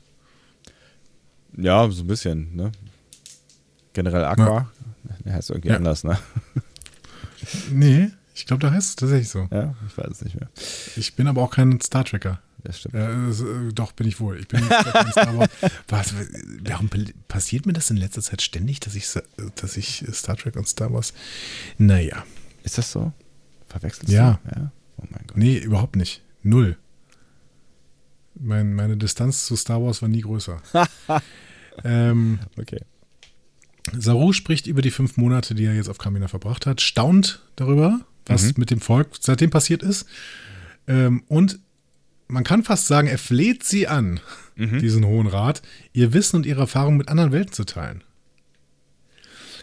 Auch wieder Pathos, ne? Große Pathos-Nummer, ja. ja. Hat, hat die Rede bei dir funktioniert?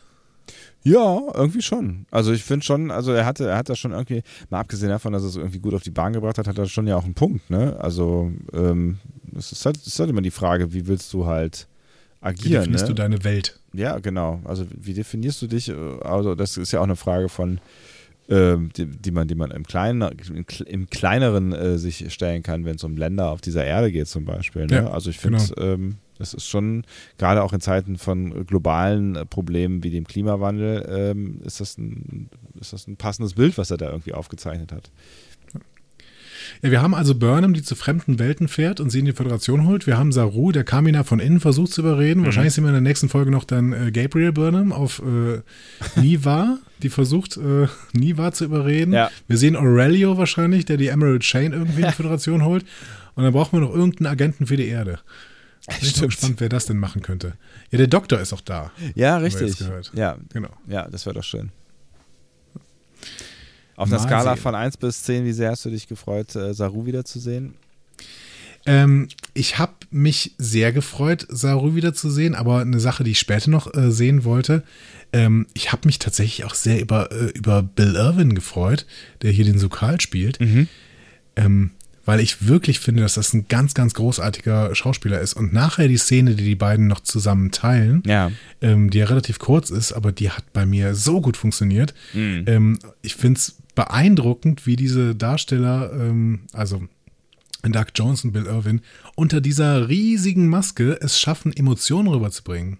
Das ist unfassbar, ne? Ich finde es auch. Das, äh, ja. oh, das, aber beide, also Bill Irwin kann das ja auch.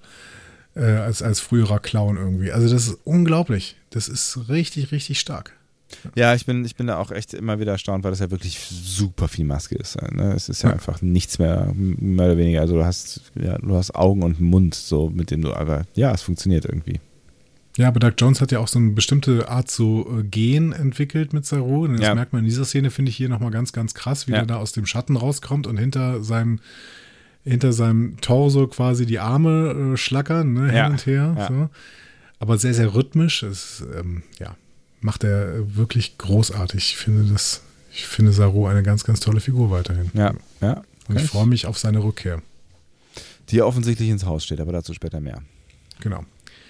Äh, geht erstmal vorher auf die Discovery. Da bereitet sich Book gerade zur Abreise vor. Abreise vor. Der äh, wird nämlich nach Quajon gehen, äh, weil Books Neffe Lito, den haben wir ja auch schon kennengelernt, die sogenannte Ikusen-Zeremonie durchlaufen wird. Das ist ein Coming-of-Age-Ritus. Gibt offensichtlich überall, ja. Warum haben wir eigentlich keinen? Also warum haben wir keinen säku- säkularen Coming-of-Age-Ritus? Achso, ich wollte gerade sagen, hier äh, Firmung und, und, und. Genau, aber das ist ja alles religiös. Äh, Jugendweihe, die gibt es aber nicht mehr. Doch, wahrscheinlich gibt es die Jugendweihe noch, oder? In, äh, in, in, ähm, In so- neuen Bundesländern, ich weiß es nicht. Genau, so-called ostdeutschen Bundesländern. Glaube ich nicht, oder? War das nicht politisch? Ich habe keine Ahnung. Ja, das war politisch aufgeladen, aber ich meine mal gehört zu haben, dass, ähm, dass, dass es noch weitergemacht wird ohne die politische Aufladung. Weiß es nicht. Ich glaube, das wäre psychologisch unglaublich wichtig so oder hilfreich, so ein Coming-of-Age-Ritus. In Star Trek kriegen wir auf jeden Fall erzählt, dass alle möglichen Spezies das haben. Ne? Es gibt Ja. einen klingonischen Aufstiegsritus, den haben wir in The Icarus Factor gesehen. Wir haben äh, das vulkanische Karswan, Mhm. das äh, kennen wir aus TAS, äh, Yesteryear, die wir irgendwann mal besprechen müssen. Das sagst du jedes Ähm, Mal. Immer. Ich ja. bin echt mal gespannt, wann dieses jetzt irgendwann passieren wird. Ja. Und ähm, wir haben auch sogar eine Ferengi-Errungenschaftszeremonie gesehen in Heart of Stone. Mhm. Ich muss gerade mal kurz drüber nachdenken. Was passiert denn da? Was machen die denn, die Ferengi? Das weiß ich auch nicht mehr. Hm. Ja, nochmal angucken. Okay. Aber Heart of Stone war die Folge, in der ähm, äh, Odo ähm, Kira seine Liebe gesteht, glaube ich. Und Kira ist aber gar nicht Kira. Ja. Das ist- also die B-Handlung quasi, ja. Genau. Muss ich auch nochmal schauen. Ja. Lohnt sich. DS9 Re-Experience. Ja. Ähm, Burnham sagt, man wird nur einmal zum Mann. Stimmt ja auch im Star Trek-Kosmos nicht immer, ne? Ja. Also, ich will jetzt gar nicht von den ganzen ähm, Punkten anfangen, wo Leute irgendwie Kinder werden, aber äh, wir müssen allein nur an eine unserer letzten Folgen erinnern und sagen, Spock auf dem Genesis-Planeten, der ist zumindest zweimal Mann geworden. Ja, das stimmt. Gut. Ich frage mich, ob Burnham das nicht alles nachgelesen hat, als sie in der Zukunft angekommen ist. Aber gut. ähm, ist das erste Mal, dass wir bei Discovery eine Gala-Uniform sehen, ne? die äh, Burnham hier anhat. Und ich möchte noch was sagen. Es ist jetzt ausgesprochen worden, Ja. deswegen muss es jetzt passieren. Ich will Grudge in einer Gala-Uniform sehen. Stimmt.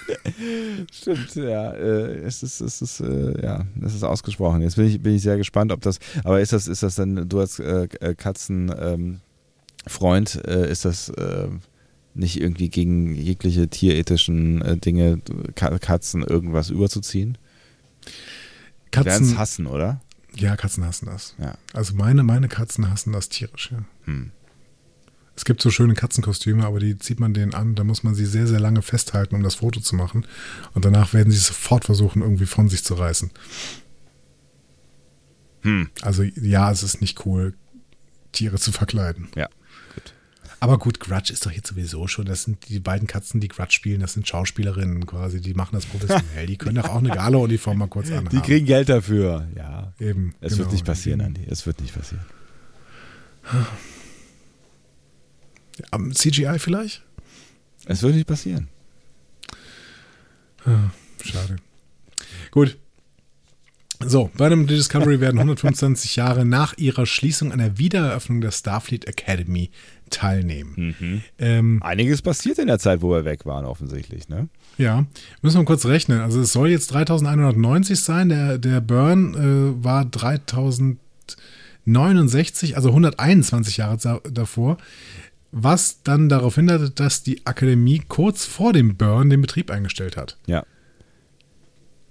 Weil Die, kein Delizium mehr da, oder Ich was? weiß nicht, die mussten sich halt irgendwie äh, auf, äh, auf, auf, weiß ich, ja, die Lithiumbeschaffung, Verteidigung und so weiter. Also vielleicht haben die da keine Ressourcen mehr für gehabt.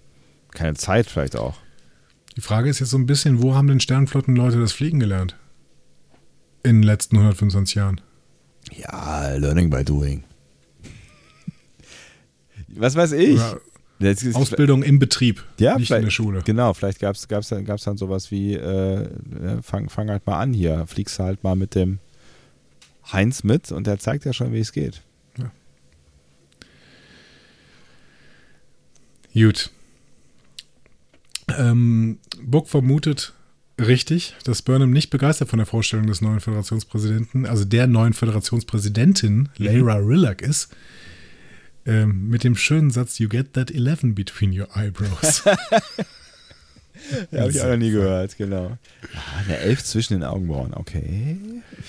Ich finde es großartig, wie das geschrieben ist. Ich finde, ähm, und jetzt mal wieder Gesamtdiscovery betrachtet und ernst gemeint, Book ist der Erste, der wirklich an Burnham rankommt und der die lesen kann. Ja, auf jeden Fall. Und das ist potenziell auch ein Blitzableiter für die Figur. Ne? Also das könnte dazu führen, dass sie, ich sag mal, emotional ein Stück ausgeglichener wird. ja. Und äh, tatsächlich äh, spielen die einfach auch wahnsinnig gut miteinander. Ne? Also allein Ja. diese kleine Szene, dieser, dieser kleine Schlagabtausch, also auch so auf, auf Mimikebene, so, ähm, da ist super viel passiert und das harmoniert total gut. Ne? Also auch so diese, dieser, dieser Moment der Erkenntnis von ihr, dass er irgendwie was über sie weiß, was sie noch gar nicht so richtig mitbekommen hat und sie merkt, okay, da ist wahrscheinlich irgendwas dran und ne, dann ist aber dann doch wieder so, geht es wieder auf so eine Scherzebene zurück. Also da passiert einfach super viel irgendwie in, keine Ahnung, 15 Sekunden oder so. Ich bin total äh, gespannt, ob sie das nutzen werden, diese Nummer. Hm. Ja, ich auch.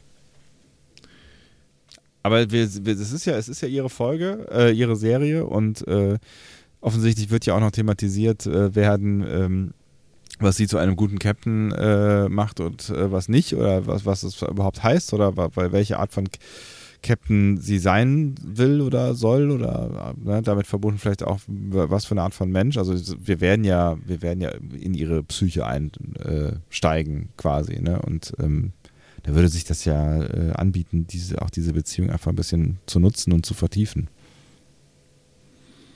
Ja, ich bin, ich bin sehr, sehr gespannt, ob sie es machen, äh, wie sie es dann machen. Ja. Oder ob wir jetzt schon wieder darin zu viel sehen, aber ähm, ich finde, es wird, ja, es ist nicht das Einzige, was hier vorbereitet wird, aber es wird hier einiges vorbereitet. So. Absolut. Ja. So, Burnham glaubt, dass Rillac die Veranstaltung dafür nutzen wird, äh, um für sich selbst zu werben. Mhm. Ist ganz, ist ganz spannend, fand ich, dass ähm, wir jetzt zurückkommen in diese Föderation, so ein bisschen so äh, in Aufbruchsstimmung sind, ne? Und ähm, dann, dann es direkt mit einer Präsidentin zu tun haben, ähm, bei der Michael äh, Vorbehalte hat, wo sie irgendwie das Gefühl hat, ähm, keine Ahnung, was sie für ein Gefühl hat, aber auf jeden Fall jetzt kein durchwegs äh, positives offensichtlich. Ja, wir werden ja noch relativ viel über die Präsidentin und Michael im Zusammenhang reden. Das ja. verschieben wir aber vielleicht mal auf den äh, späteren Verlauf dieser Folge. Ja. Ähm, ich finde es allgemein jetzt erstmal spannend, dass wir hier eine Präsidentin haben. Ja. Ne? Haben wir ja auch viel drüber Tribble, spekuliert, ja. ja. Wir haben auch einen Tribble, der durch die Gänge läuft, ne? Oder war das eine Horta oder so? Ist ich, egal. Keine Ahnung. Aber, aber wir haben mit Lara Rillick, die siebte Präsidentin der Föderation, von der wir gehört haben. Mhm. Es ist die vierte Präsidentin der Föderation, die wir auf der Leinwand gesehen haben. Und es ist jetzt die zweite von denen, die einen Namen bekommen hat. Ah, guck mal an. Mhm. So. Wer war der bisher einzige Präsident, den wir gesehen haben und dessen Namen wir kennen? Mir würde auch reichen, wenn du mir ungefähr sagst, in welchen Episoden er vorkommt. So, kurz drüber nachdenken. Föderationspräsident, wo kommt denn der überhaupt vor? Also ich würde jetzt grob sagen, nicht in TOS, nicht in TNG. Richtig, richtig. Vermutlich auch nicht in DS9. Also, das ist leider falsch. Echt? In, in DS9 gibt es einen Föderationspräsidenten? Yep. Boah, da musst du aber, da musst du, da musst du, noch, da musst du noch mehr tun, damit äh, da irgendwas bei mir klingelt. Das ist der Grazerit Yarsche Inyo. Äh, oder Yarse Inyo. Ähm, ich erinnere mich aber noch sehr, sehr gut an ihn und du erinnerst dich wahrscheinlich auch an ihn. Er kommt vor in Homefront und Paradise Lost. Aha. Und der hat so ein bisschen was Kuhartiges vom, vom Gesicht her. Was Kuhartiges? Also er sieht aus ja. wie eine Kuh, also nicht wie Q. Nee, Kuh. Genau, eine Kuh. Eine K-U-H. ja. Okay. Mhm. Ja, also kennst du bestimmt vom Sehen her. Ja. Ähm, gerade klingt Und diese Doppelfolge nicht, ja. ist ja auch ganz, ganz großartig. Die Absolut. wollten wir auch irgendwann mal besprechen, ja. aber ähm, ne, Zeit und so. Ähm, du kennst außerdem noch jemanden, der als Präsident aktiv war, was wir aber nicht auf der Leinwand gesehen haben. Mhm. Äh, und mein Tipp an dieser Stelle wäre, der Name wird in dieser Episode gedroppt. Ach, echt? Mhm. Okay. Äh, Habe ich nicht mitbekommen, offensichtlich. Jonathan Archer. Ach so. Ach echt, der, der war, der war mal Föderationspräsident?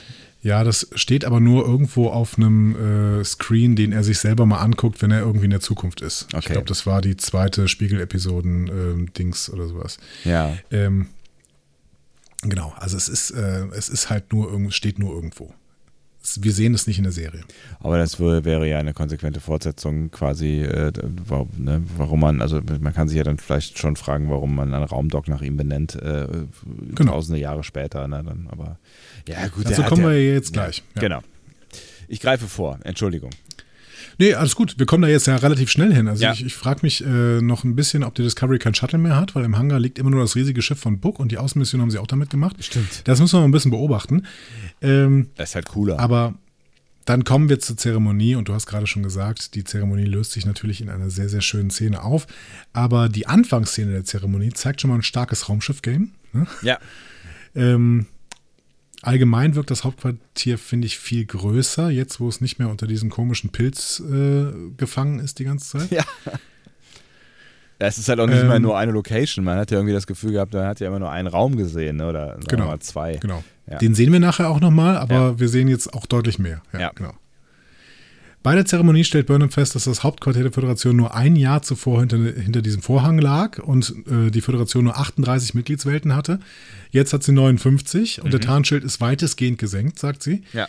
Ähm, und sie gratuliert den Kadetten dann zu einer glänzenden Zukunft. Ähm, ja, die Kadetten, größtenteils Menschen, aber da gibt es auch so eine Spezies mit Tentakeln am Kopf und so eine Fish-People-Spezies Ja. und noch so eine mit so einem großen Kopf. Ich habe die alle nicht so richtig erkannt, auch wenn ich sie irgendwo dann schon mal gesehen habe. Ähm, später wird auch noch so ein wunderbarer, dunkelhäutiger Tellerite gezeigt äh, und man sieht im Hintergrund noch einen Ferengi. Ja. Ähm, das heißt, es ist durchaus divers, aber es sind meistens dann doch irgendwie Menschen, die da gezeigt werden, zumindest oder sehr, sehr menschenähnliche Spezies können natürlich auch Bajoraner gewesen sein. Es war ein bisschen dunkel, sieht man nicht so richtig, äh, was mit der Nase ist. Ja. Und Burnham stellt dann Rillac vor. Rillac äh, erkennt den Beitrag von Discovery und ihrer Crew zur Wiederherstellung der Föderation an, geht dann aber sofort in die Zukunft und sagt so, ja, aber jetzt geht's, wir haben auch neue Technologien, ne? wir müssen auch die Abhängigkeit von Lithium äh, verringern. Und Burnham zieht die Augenbraue hoch. Aha, okay. Ähm, Rillac selbst auch ja in sich quasi divers, ne? eine gemischte Spezies quasi, Mensch, Bajorana, Cardassianer drin. Ähm, Gibt es ja auch schon ewig, ne? so Inter, Interspezies-Hybriden. Ne? Wir müssen nur mit Spock anfangen. Ähm, aber auch Guldukat zum Beispiel hatte ja zwei bajoranisch-kardassianische Kinder. Ne? Ja, stimmt. Ähm, das heißt, äh, in dieser äh, Tradition steht dann quasi auch Rillac. Und die gibt dann auch eine Vorschau auf eine Erweiterung der wissenschaftlichen Erkundung für die Sternenflotte. Ja, Wissenschaft spielt wieder eine Rolle, ja. Genau. Und äh, Stamets freut sich und nickt auch mal, ne, als sie das sagt. Ähm, wir, Kernprinzipien der Sternenflotte, dahin kehren wir jetzt zurück, ne, mit neuen Bemühungen um wissenschaftliche Forschung und um das Ziel zu erreichen, Archer Space Dog. Ja, schöner Moment, ne? Ja. Also, Pathos natürlich. Pathos, ne? ja. aber, aber das Enterprise, das Archers-Theme, Ja. ne? das, das Thema, quasi, was quasi über den meisten äh, Abspännen von Enterprise lief, ja, das hat schon wieder ganz gut von, bei mir funktioniert. Ne? absolut, absolut. Das äh, war schon ein kleine, kleines Highlight-Momentchen, ne? Also das funktioniert halt äh, äh, natürlich auch so ein bisschen Fanservice-mäßig, äh, aber Ja. hey, why not? Und äh, das Raumdock selber, ähm, das hat mich natürlich an bestimmte Szenen erinnert, in denen wir zwölf Minuten dran lang in einem Raumdock rumfliegen, weil es sah schon sehr nach The Motion Picture aus. Ne? Ja, das stimmt. Raumdogs sehen halt irgendwie immer aus wie Raumdogs. Das scheint sich auch in tausend Jahren nicht zu ändern. Ja, aber die, die Vorlage war ja die Motion Picture und danach sieht jedes Space Dock gleich aus. Ja, Finde ich schon okay an der ja Stelle. absolut. Ähm, wo wir gerade dann bei ähm, schönen Auflösungen an der Stelle auch sind, ähm, Vance zeigt seiner Frau und seiner Tochter noch das Weltraumdock. Ne? Wir haben ja quasi am Ende der letzten Staffel gehört, dass er Frau und Tochter gerne bei sich hätte und jetzt hat er sie bei sich. Ja. Das ist doch dann wunderbar. Ja. Ja, noch ein Happy End, genau. Dann äh, kriegen wir diese Bryce und Lieutenant Christopher Nummer auch nochmal quasi in Universe erklärt. Ne? Ähm, die besprechen kurz über, über die O'Chain-Mission, aber Bryce sagt dann, ja, mach's dir nicht so bequem. Ich komme ja auch wieder von der USS Curry, wo ich eine Beratungstour mache. Whatever. Also Bryce ist jetzt Berater. Zumindest versuchen sie es uns irgendwie in Universe zu erklären. Sulu war damals einfach weg. Weil er John Wayne Western gedreht hat. Ja, mein Gott. Man muss halt Prioritäten setzen. Genau. Ja. Ähm, ja, Rillac dankt der Crew der Discovery nochmal für ihr Opfer, ihre Vergangenheit zurückzulassen. Mhm. Das habe ich nicht ganz verstanden, weil darin lag doch gar nicht das Opfer. Ähm, oder weiß Rillac jetzt um Control und so? Ach so, ja. Das ist eine gute Frage. Eigentlich ja nicht, ne? Also ich glaube nicht. Deswegen, weil beim Debriefing haben die das alle nicht gesagt. Stimmt. Keine Ahnung. Ja. Ähm, und Tilly ist Burnham gegenüber gar nicht uneingeschränkt happy über ihre Beförderung zum Lieutenant. Und das finde ich sehr, sehr spannend. Ja, auf jeden Fall. Ne, es fühlt, fühlt, es fühlt sich, also sie fühlt sich, glaube ich, so ein bisschen wie da reingepurzelt, ne? Ähm, aber, aber, aber genau, Michael hat ja irgendwie schon eine Begründung für sie parat. Ähm, aber das macht, macht ich finde, es passt gut zu ihrer Figur, so, ne? Wir werden das nachher nochmal aufnehmen, sage ich dir, weil ich da mir noch ein paar Gedanken zu gemacht habe. Aber erstmal, es ist spannend, ne? Die wird jetzt zum Lieutenant befördert. Äh, Ach, als wir das letzte Mal war, ja. Mhm. Ja, sie war Captain, aber sie, ja. als wir das letzte Mal gesehen haben, war sie halt trotzdem noch Ensign. Ja. Ähm, war Acting Captain zwischendurch, aber sie war ja. halt Ensign. Ähm, irgendwo im Delta-Quadranten verdrückt Harry Kim eine Träne. Aber man könnte, man könnte ja sagen, Tilly hat zumindest 930 Jahre gebraucht und das, äh, dann ging es für ihn dann doch irgendwann schneller stimmt, Stimmt. Ja. Ja, also offensichtlich ist sie nicht so happy, weil Osira sie damals nicht so ernst genommen hat und sie eigentlich gezeigt hatte, dass sie für die wirkliche Kommandostruktur vielleicht noch ein bisschen braucht. Mhm. Aber wie gesagt, das möchte ich gleich nochmal ein bisschen thematisieren. Burnham kann aber gar nicht antworten, weil äh, Lieutenant Willer sie zu einem dringenden Treffen mit Vance ruft. Mhm. Wobei sie ja noch kurz sagt, irgendwie all das, was äh, wir erlebt haben, äh, berechtigt dich, das, dieses, dieses Abzeichen zu tragen irgendwie. Ne? Also sie argumentiert ja auch äh, so ein bisschen mit, mit ihrer Erfahrung, die sie durchlebt haben. Ja. So. Treffen mit Vance. Mhm. Es gibt nämlich einen Notruf und hier beginnt mutmaßlich die große Main Story der Staffel. Der Notruf kommt nämlich von Commander Nallas von Deep Space Repair Bay 6, äh, Repair Beta, nee, Beta 6, genau. Mhm. Deep Space Repair Beta 6. Nalas ist ein Akos-Sonam. Kam dir diese Spezies bekannt vor? Hm, nicht so richtig. Ich musste kurz an Nilix denken, aber das äh, hatte eher was mit dem, mit dem Schauspiel zu tun. Ähm, das gibt mir nochmal die Gelegenheit für den Shorttrack Children of Mars Werbung zu machen. Die Hauptfigur des Shorttracks äh, ist nämlich Kima ah. und die ist Akos Sonam. Mhm. Bislang war die Spezies nicht bekannt, ist auch im Shorttrack Children of Mars, der ja sowieso sehr, sehr wenige Worte verliert, äh, nicht benannt worden. Ähm, aber es ist dieselbe Spezies. Mhm. Genau. Okay. Ähm, spannend auch noch, vielleicht können wir das vorgreifen, die Farben der Uniformen auf äh, Deep Space Repair Beta 6 ähm, sind umgekehrt bei, von denen von Discovery. Also ähm, die einen haben schwarze Torsos und äh, rote ähm, quasi ja Bänder mhm. und ähm, die anderen haben schwarze Bänder und äh, farbige Torsos. Ja, ja, ja. das stimmt. ist ein bisschen so wie der Unterschied zwischen äh, Next äh, Generation und DS9. Stimmt, ja, ja, ja. Also vielleicht sollte das mal irgendwann der Plan sein, dass du ähm, auf Schiffen genau andersrum hast wie auf Stationen. Wird klar, was ich meine? Ja.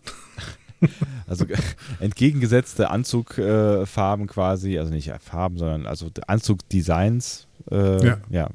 Dann, damit du erkennen kannst, ob du äh, auf einer Station bist oder auf einem Schiff. Hm, I don't know. Aber ja, wäre eine Erklärung. Ja. So, ähm, äh, wir sind beim Notruf von Nalas. Ich habe gerade mhm. den Namen wieder gesucht. Manchmal, manchmal verliere ich mich in meiner eigenen Aufzeichnung. Nalas, Nalas berichtet auf jeden Fall, dass die Stund Station zwei Stunden zuvor aus unbekannten Gründen die Triebwerke zur Reaktor Reaktorsteuerung verloren hat und dass die Gravitationsstabilität beeinträchtigt ist. Und dann endet die Übertragung. Ups. Ähm, Burnham hat eine Hypothese, mhm. gestützt dadurch, dass Vance sagt, dass auch die Subraumrelais in der Gegend abgeschaltet sind. Sagt sie, ja, vielleicht war es ein EMP, also irgendein elektromagnetischer Impuls von einer Sonneneruption vielleicht. Ne? Mhm. Ähm, und Vance sagt, ja, dann lass mal gucken. Quajon ist das nächste äh, System, aber wir haben jetzt keine Zeit zu warten, bis da irgendein Schiff ankommt. Flieg mal mit der Discovery hin. Und da habe ich gedacht, jetzt ergibt diese ewige Star Trek-Trope, wir sind das Schiff, das am nächsten ist, plötzlich viel mehr Sinn. Die Discovery ist wirklich das einzige Schiff, das immer überall am nächsten ist. das ist quasi, das ist der, der, der, der Kirkzionismus äh, ins, in, in, die Höhe getrieben, ja. Also, ja, äh, genau. Aber jetzt, jetzt stimmt es ja alles. Ja, es stimmt. Also, wie schön ist das denn? Das ne? ist eigentlich ganz witzig. Das ist die Auflösung all dieser, dieser äh, Geschichten, ja. Jetzt ist die Discovery immer das Schiff, was am nächsten ist. Ja. Wobei äh, wir auch gelernt haben, dass, äh, dass an, an neuartigen Spawn Sport Drives gearbeitet wird. Wer weiß, wie lange die Discovery noch das einzige Schiff ist, äh, das immer in der Nähe ist. Ja, genau, das äh, erfahren wir später auch noch. Ähm, das Problem ist jetzt, Rillock will mit, um mhm. den Sporenantrieb in Action zu sehen. Das findet Burnham gar nicht gut. Äh, die widerspricht, argumentiert auch, dass, die Anwesen, äh, dass ihre Anwesenheit die Gefahr für die Crew erhöht. Mhm. Aber Rillock überstimmt sie. Ich finde, Burnham hat einen Punkt. Ja. Unabhängig von ihrer Abneigung gegen Politik allgemein. Mhm. Hm? Ja, klar, also, ne, also ich finde beide Punkte, die sie genannt hat, sind, sind ein Punkt, ne? Also das, das in Gefahr bringen, aber auch, dass äh, sie natürlich dann irgendwie äh, Verantwortung trägt und halt quasi noch, ein, noch einen Task zusätzlich hat, äh, den sie jetzt nicht unbedingt braucht, so, ne? Tja. Tja. Ist aber auch Tja. egal, weil. Äh es, ist, es ist total egal, ne? Ja. Burnham beschwert sich bei Vance, aber äh, Vance sagt, ja, was willst du machen? Ja. Ne? So. Die braucht keine die Einladung. Braucht keine Erla ja. no, die ja. braucht keine Einladung von dir. Außerdem, und dann versucht Vance das noch so ein bisschen gut zu verkaufen und sagt ja, ja, ähm, außerdem Verbindung mit einem mächtigen Politiker, das kann auch gut sein für dich. Ne? Gerade für dich, oder, ja. ja. Und dann lässt er sie mehr oder weniger stehen und sagt, tschüss, ich bin immerhin jetzt Admiral und muss mit meiner Familie zu Abend essen. Genau. So. Ja. Schade. ja, dann bleibt, bleibt Burnham da stehen und jetzt hat sie äh, Relic an der Backe. Ja. Ja, ja, ich finde, Burnham macht das eigentlich ganz gut dann. Ne? Die, mhm. die sagt dann zu Rillick nochmal, ja, ähm, halte ich jetzt fest, ne? der Sprung, der kann erstmal desorientierend sein. Und Rillick sagt, ja komm, ich bin mit meinem Vater Frachtschiffe geflogen, das ja. wird schon gehen. Und klappt dann auch tatsächlich ganz gut. Ja. Ist Burnham noch so äh, doch ein bisschen beeindruckt, muss man sagen. Ja. ja. Die Crew stellt fest, dass die Station sich sehr unregelmäßig durch den Weltraum dreht. Und sehr, wie Reese ja. das so schön sagt, eine Sonneneruption würde das nicht auslösen. Mhm. Ähm, ja, das Problem ist natürlich, die Station und ihre Besatzung können solchen Stress nicht lange ertragen, äh, sagt äh, Burnham. Das heißt, wir müssen jetzt irgendwas tun. Mhm. Bevor wir aber sehen, was sie tun, ähm, gehen wir nochmal zu, nach, nach Quajon. Und da äh, wandern Book, Lito und Kahim durch einen großen Wald zu einer massiven Wurzel. Und wir erfahren noch ein bisschen was über Quajon. Mhm. Also es gibt da ein riesiges Wurzelsystem über den ganzen Planeten. Das mhm. spiegelt natürlich ganz gut das Myzel-Netzwerk wieder ne, aus der ersten mhm. Staffel. Äh, beziehungsweise das nutzen wir ja immer noch. Ähm, und im Normalfall hat jeder Quajon eine Fiole mit dem Saft dieser Wurzel dabei. Mhm. Und seinem eigenen Blut. Nee. Book nicht. Das ist aber eine andere Geschichte, die wir jetzt nicht erfahren. Ja, aber ist nicht das Blut von irgendwem anders? Also hat der, der ist, Book hat auch seinen Finger aufgeschlitzt, oder? Ach stimmt, richtig, genau. Ja. ja. Das ist quasi das Blut, Blut deiner Familie. Familie. Ja. Ja, genau. Ähm, was wir dadurch damit nur mitnehmen, ist, die Quajon sind extrem mit ihrem Planeten verbunden. Mhm. Ja. Kann man auf jeden Fall so festhalten, ja. Ja. Äh, die machen, ziehen das Ritual noch bis zum Ende durch, sie singen dann noch in Quajon und äh, Lito rennt dann los, um seinen Freunden die Fiole zu zeigen. Und dann sind Book und Kahim ein bisschen verwirrt, weil sie einen Vogelschwarm sehen, der ein sehr, sehr seltsames Verhalten zeigt. Mhm. Ja, sind aufgescheucht und irgendwie fliegen, fliegen panisch davon, so, ne? Genau, kreuz und quer irgendwie, alles ja. ein bisschen seltsam. Müssen wir mal gucken, wie sich das entwickelt. Wir gehen aber vorher wieder auf die Discovery zurück. Tilly erzählt uns den Status der Station. Die rast nämlich mit 720 Kilometer pro Sekunde durch den Weltraum wie ein Drehkreisel mit einer Drehung alle 16 Sekunden. Ähm, Schilde sind down. Mhm. Der Rumpf ist magnetisiert. Das hat bestimmt irgendwas mit Induktion zu tun. Ich habe in Physik nicht richtig aufgepasst. Mhm. Ähm, und alle dürfen nochmal was dazu sagen. Ich mag die Szenen auf der Brücke der Discovery, die alle in einem Schnitt gedreht werden, bei denen jeder mal was sagen darf das ist so typisch oder Tunde Osunsanmi. Also der, der, hat, der hat zwei Sachen, die er immer sehr, sehr gerne macht. Ne? Mhm. Einerseits mit ähm, umgekehrten Kameraperspektiven zu spielen. Ne? Ja. Also, die, dass die Kamera erst in eine Szene reindreht und am Ende erst horizontal dargestellt wird. Mhm. Ne? Und diese Brückenszenen, indem er quasi ein, einen riesigen Schwenk über die Brücke hat, wo jeder mal kurz was sagen darf und am Ende siehst du quasi raus aus dem, aus dem Bildschirm. Auch in so einer beides. wahnsinnigen Geschwindigkeit, ne? Also ja. das ist, es geht dann einmal so echt heftig im Kreis und landet dann, äh, glaube ich, ich weiß gar nicht, in dem Fall auch bei Burnham. Und äh, das, ja, das ist, das ist, hat schon auch ordentlich äh, Dynamik so, ne? Das hat der Osun Sanmi sogar schon bei The Butcher's Knife Cares Not for the Lamb's Cry gemacht. In mhm. der ersten Staffel, da mit Lorca noch.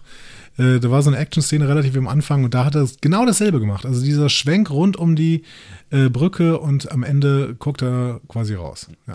Aber zu wiederholten Male dürfen hier ziemlich viele mal irgendwie was sagen von der Brückencrew. Das heißt also irgendwie das, was, was sich ja in der dritten Staffel schon so angedeutet hat, was jetzt in der vierten Staffel irgendwie mehrfach angekündigt worden ist, auch äh, auf der FedCon, ne? Ähm, ja. dass wir mehr Brückencrew sehen, scheint sich offenbar zu bewahrheiten. Also wir haben jetzt keine deepen Geschichten gehört, aber ähm, wir haben kleine Dialoge gehört, die, die es in der Vergangenheit ähm, gar nicht mehr so häufig gab. Ne? Definitiv. Plus Meta-Kommentare über Burnhams Rolle, aber dazu später mehr. Mhm. Ähm, die überprüft jetzt nochmal den Notruf und bemerkt im Sternfeld hinter Nalas eine Verzerrung. Äh, Tilly berichtet, dass es sich um extreme Linseneffekte handelt. Mhm. Eine Gravitationsverzerrung, die die Station das Relais getroffen haben muss. Ähm, sehr schöne Szene auch. Tilly macht Technobabble und Relax sagt in Federation Standard, please. Ja. ähm, was was ja, man sich auch erstmal trauen muss, ne? Also, das ist, finde ich, irgendwie auch einen ganz coolen Move von ihr, so nach dem Motto, ey, ich äh, habe andere Qualitäten, ich check das halt nicht so, Alter. Ja, Relax ist äh, natürlich die absolut, das absolute Selbstbewusstsein. Also, ja. ich meine, mehr Selbstbewusstsein kann man gar nicht mitbringen irgendwie. Ja. Ne? Ähm, Rescanned kann nichts finden, was so eine große Verzerrung verursachen würde. Ähm, und die Discovery nimmt schließlich dann Kontakt mit Nellis auf. Der sagt, alle zehn Besatzungsmitglieder sind im Hauptkontrollraum, weil ansonsten nichts mehr auf dieser Station funktioniert. Mhm. Die einzige Hoffnung ist, Triebwerke reparieren. Dazu braucht er aber die Hilfe der Discovery und ihrer programmierbaren Materie. Mhm. Also sollen Tilly und Adira jetzt rüberbeamen, äh, sobald Detmar in der Lage ist, sich dem unregelmäßigen Kurs der, und der Drehung der Station anzupassen. Auch schöner Moment hier wieder zwischen Ovo und Detmar. Ne? Mhm, ja. Äh, Detmar übrigens die Ovo als einzige noch Ovo nennt. Ne? Hier will man wohl irgendwie eine Freundschaft kennzeichnen. Ja. Ähm, wo dann irgendwie, keine Ahnung, Ovo sagt, ja, wenn das äh, Detmar irgendwann hinkriegt und äh, Detmar sagt, äh, wieso wenn? Ne? Ja.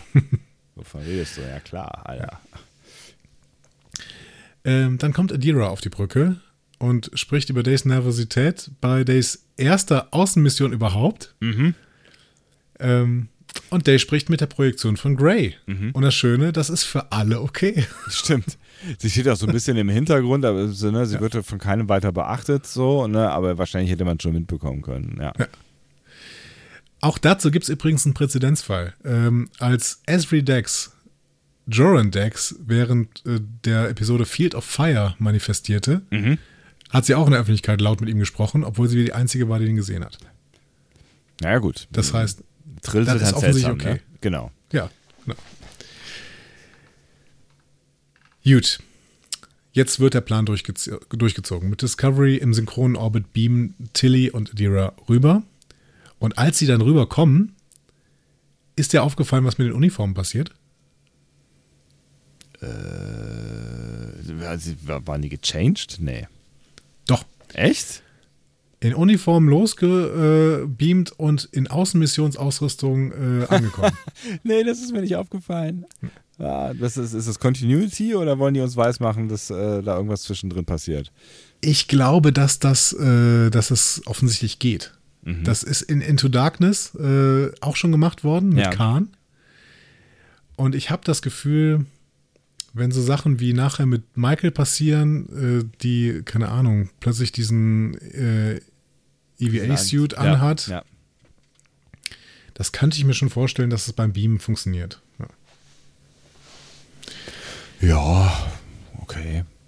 Ja, aber warum eigentlich nicht? Ja, warum eigentlich nicht? Das, ne, also diese ganze, diese ganze programmierbare Materie, das ist ja schon so, so abgefahrener Kram und ähm, äh, wenn wir schon bei Beam sind, warum, genau, warum eigentlich nicht? Es sind ja nur ein paar, äh, paar äh, Moleküle, die man halt irgendwie anders äh, wiederherstellen müsste beim Beam zum Beispiel. Ja. Auf ähm, DSRB 6, habe ich es jetzt mal genannt, mhm. steht alles Kopf. Äh, das äh, Duo Adira Tilly ist relativ überrascht, dass die Stationsbesetzung aufgrund von Schwerkraftproblemen offensichtlich an der Decke arbeitet.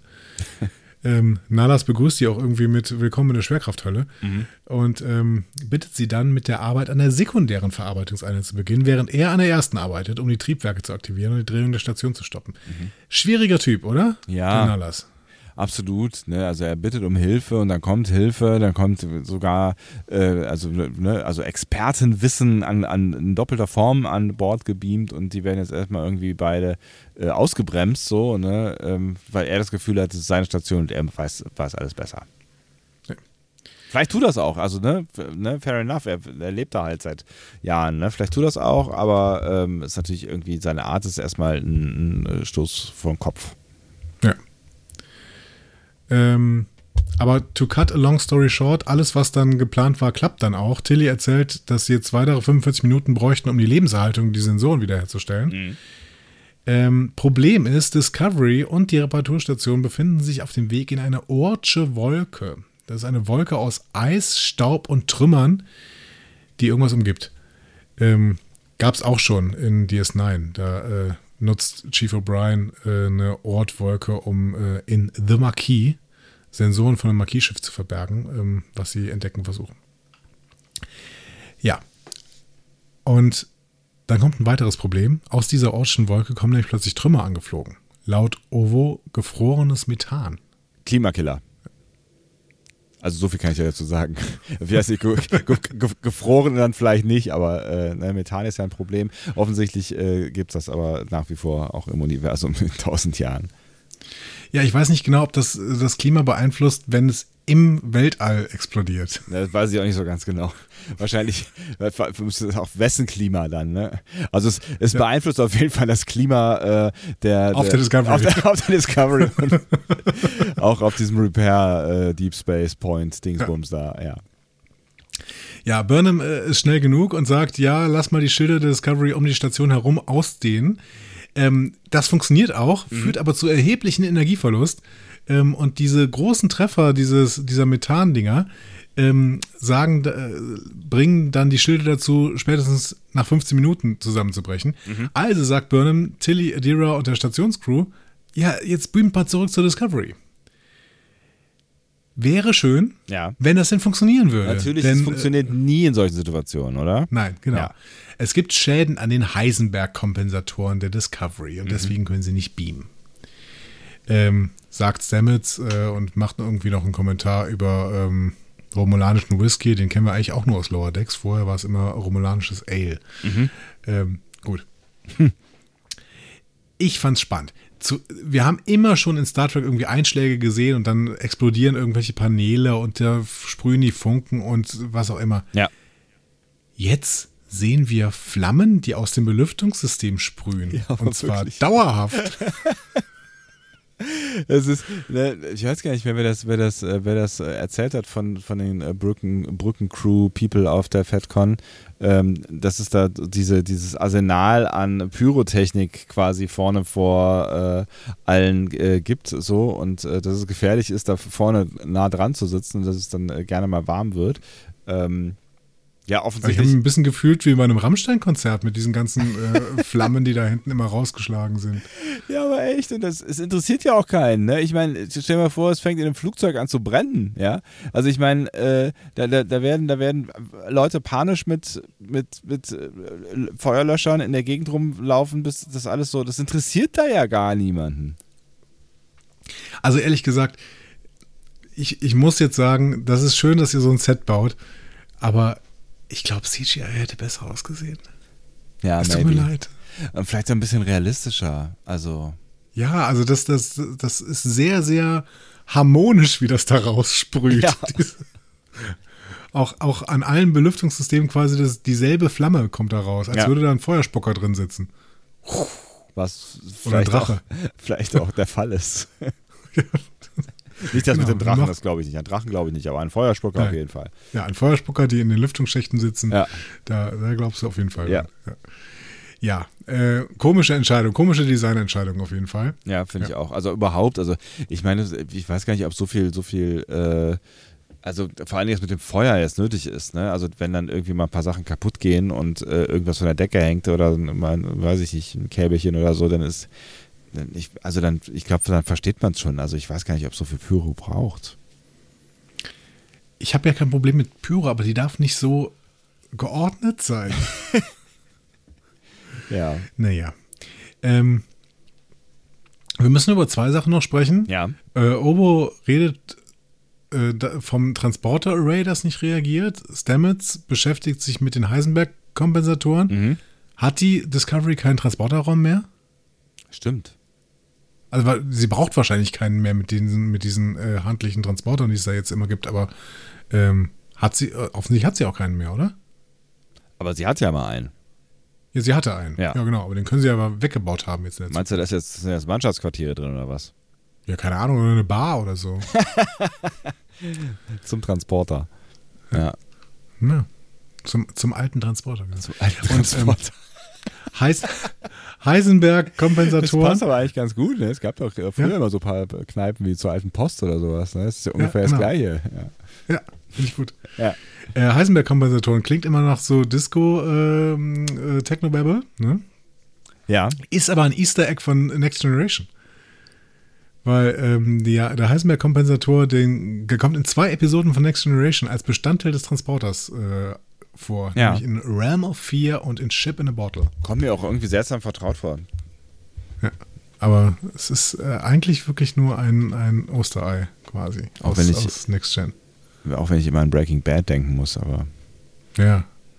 Say my name. ähm, die zweite Frage, die ich mir gestellt habe, Ja. ist Stamets, was ist mit Reno? Haben die, äh, also ist Stamets jetzt doch Technikchef? Ich glaube, da muss jeder mal ran im Moment, habe ich so das Gefühl. Ja, aber das stimmt schon. Ne? Eigentlich sind das, sind das klassische Jobs von jemandem, der äh, halt Verantwortung für die Technik auf diesem Schiff hat. Und äh, as far as we know, ist es nicht Stamets. Ja, er hat es ja auch nochmal bestätigt auf der FedCon, Ja. dass er es nicht ist. Ja. Aber hier ist es irgendwie. Ja, weil äh, Reno vielleicht gerade keine Schicht hat oder so. Technoterror hat halt keine Zeit. Ja, Technoterror hat keine Zeit, aber die müssen auch dann langsam mal irgendwie jemanden finden, der dafür verantwortlich ist. Die können auch sowas wie Dr. Pollard irgendwie, äh, einfach so einen Typen, der das im Hintergrund immer macht und gerade vielleicht keine Schicht hat oder sowas, und dann wird das thematisiert. Ja. Keine Ahnung. Weiß auch nicht. Naja, gut. Äh, auf der Station. Die, die Crew kann jetzt nur noch über einen Escape-Pod flüchten, aber das geht auch nicht, weil die Tür zur Shuttle Bay durch Trümmer versperrt ist. ähm, jetzt könnte man das irgendwie versuchen mit Dots zu lösen, die man da hinschickt. Ne? Ähm, die haben ja auch eine künstliche Intelligenz in sich, das äh, wäre ja noch ganz gut. Aber die brauchen wohl zu lange. Das heißt, die einzige Lösung ist jetzt eine persönlich gesteuerte Arbeitsbiene und die einzige sinnvolle Pilotin dafür ist natürlich Burnham, denn die würde uns alle retten. Ja. Ja, Aber Burnham argumentiert das ja mit Logik. Ja, Rillac kritisiert Burnham damit im Entscheidungsprozess. Auch ein schwieriger Move, ehrlich gesagt. Finde ich auch. Und Vor allen ähm, Dingen in einem, einem Entscheidungsprozess, in dem es offensichtlich ja auf Minuten ankommt oder vielleicht sogar auf Sekunden. Genau. Und Burnham äh, argumentiert dann mit der Logik und sagt, ja gut, ich habe die meiste Erfahrung mit fortgeschrittenen Aktivitäten außerhalb des äh, Schiffs. Ähm, und gut, das ist, das hat auch Picard gemacht, ne? Also Ja. in Krisenmomenten von Next Gen, ne, Booby Trap oder in Theory, da hat Picard dann plötzlich das Ruder übernommen und hat gesagt, ja, ich bin der erfahrenste Pilot. Und ähm, Data hat wahrscheinlich gedacht, äh, ich bin aber viel besser. Ja.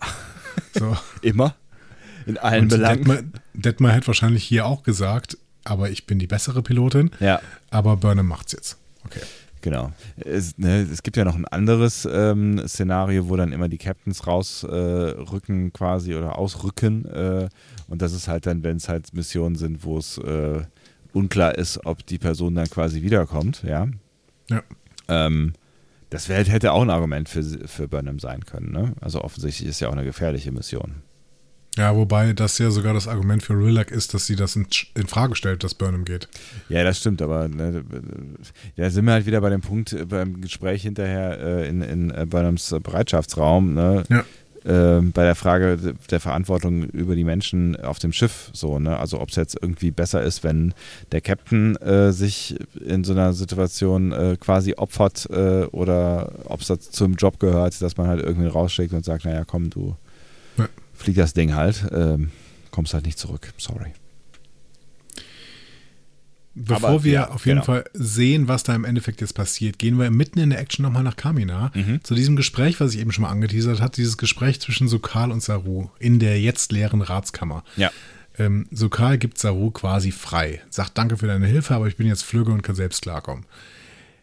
Was und, schnell ging, Klammer auf Klammer zu, weil wir reden ja von fünf Monaten, ne?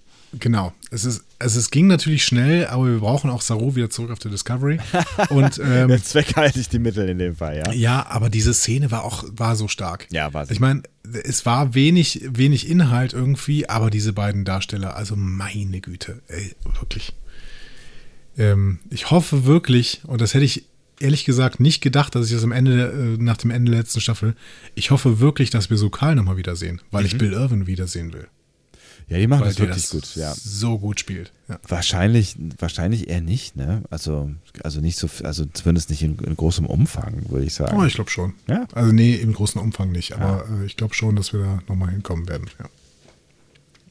Und was glaubst du, was, was, was geht hier? Also, ne, Inhalt ist klar, ne, äh, ne, so Karl hat irgendwie gesagt, jetzt ist alles gut, ich habe äh, ja jetzt auch Freunde und äh, fühle mich gut und so und ich brauche dich nicht mehr. Aber glaubst du, ähm, also was resultiert da jetzt raus? Das, daraus resultiert, dass wir Saru in der nächsten Folge auf der Discovery sehen. Wäre ja? meine Meinst Prognose. Okay. Ja. Ich habe ja schon so kurz spätestens in der übernächsten.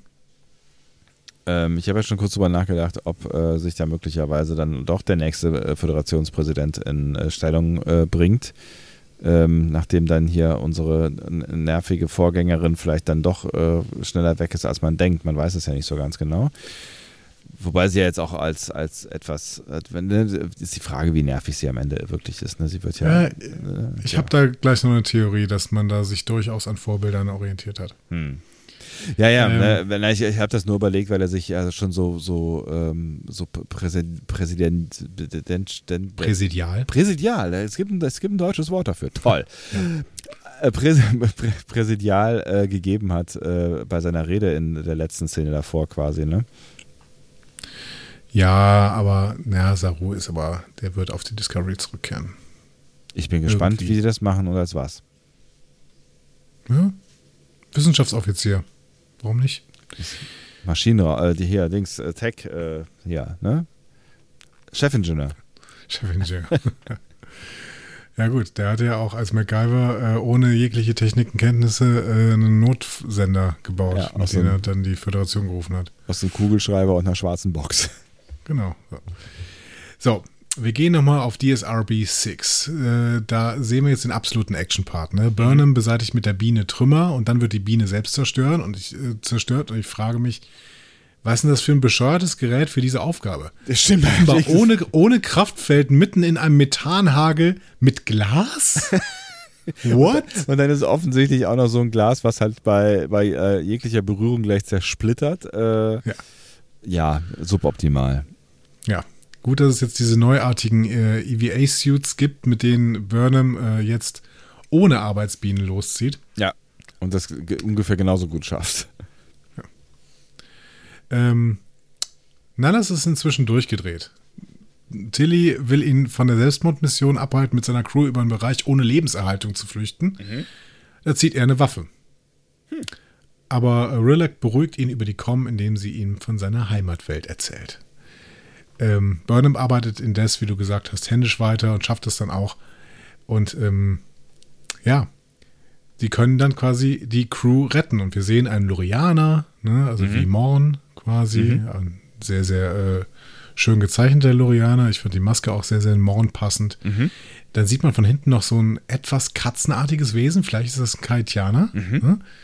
War auch lang nicht mehr gesehen in einer Real-Action-Verfilmung. Äh, ähm, und ein Schlärm. Hast du schon mal von den Schlärm gehört? Ist das was Rheinländisches? so Schlärm.